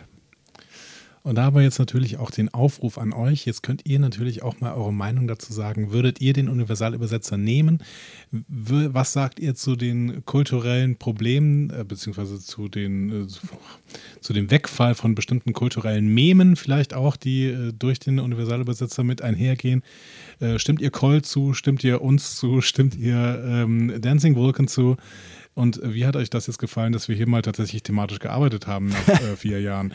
Ja. Ähm, das, dazu haben wir bestimmte Quellen und äh, diese ähm, Quellen, genau, Ja. bestimmte äh, Kanäle, genau, diese Kanäle Ja, kann jemand mal. anders bitte aussprechen. Ich kann nämlich nicht mehr reden. Was Anja! Diskussionen zu folgen findet ihr auf discoverypanel.de oder sprecht eine Nachricht auf den Discovery Panel Anrufbeantworter unter 02291 ukta uk 2. Unter der 02291 ukta uk 2 erreicht ihr uns auch per WhatsApp. Außerdem gibt es uns auch bei Instagram unter Discovery Panel, bei Twitter unter Panel Discovery und bei Facebook unter Discovery Podcast. Wir freuen uns über eure Nachrichten und über eure Kommentare. Und wir haben uns wahnsinnig darüber gefreut, Besuch auf dem Panel zu haben.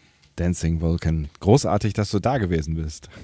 Hat mir sehr viel Spaß gemacht. Danke, dass ich hier sein durfte. Äh, falls ich irg irgendwem aufgefallen ist, dass irgendwo Blödsinn aus sch- linguistischer oder welcher Perspektive auch immer dabei ist, sagt mir das gerne. Dann ähm, muss ich das im Nachhinein noch irgendwo korrigieren. Aber Wir machen dann eine, eine, eine Twitter-Korrekturliste oder sowas. Genau. genau.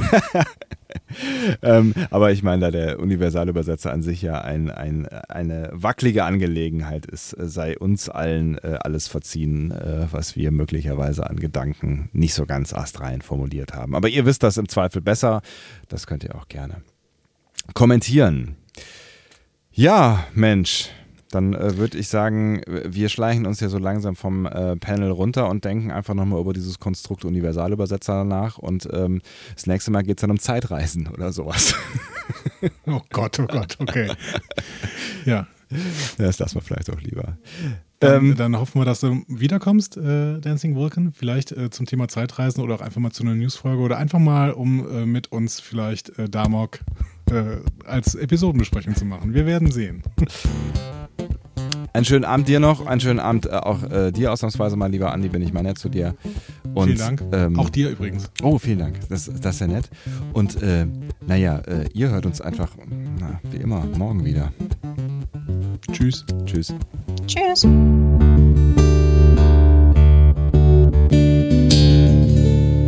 Mehr Star Trek Podcasts findet ihr auf discoverypanel.de. Discovery Panel. Discover Star Trek.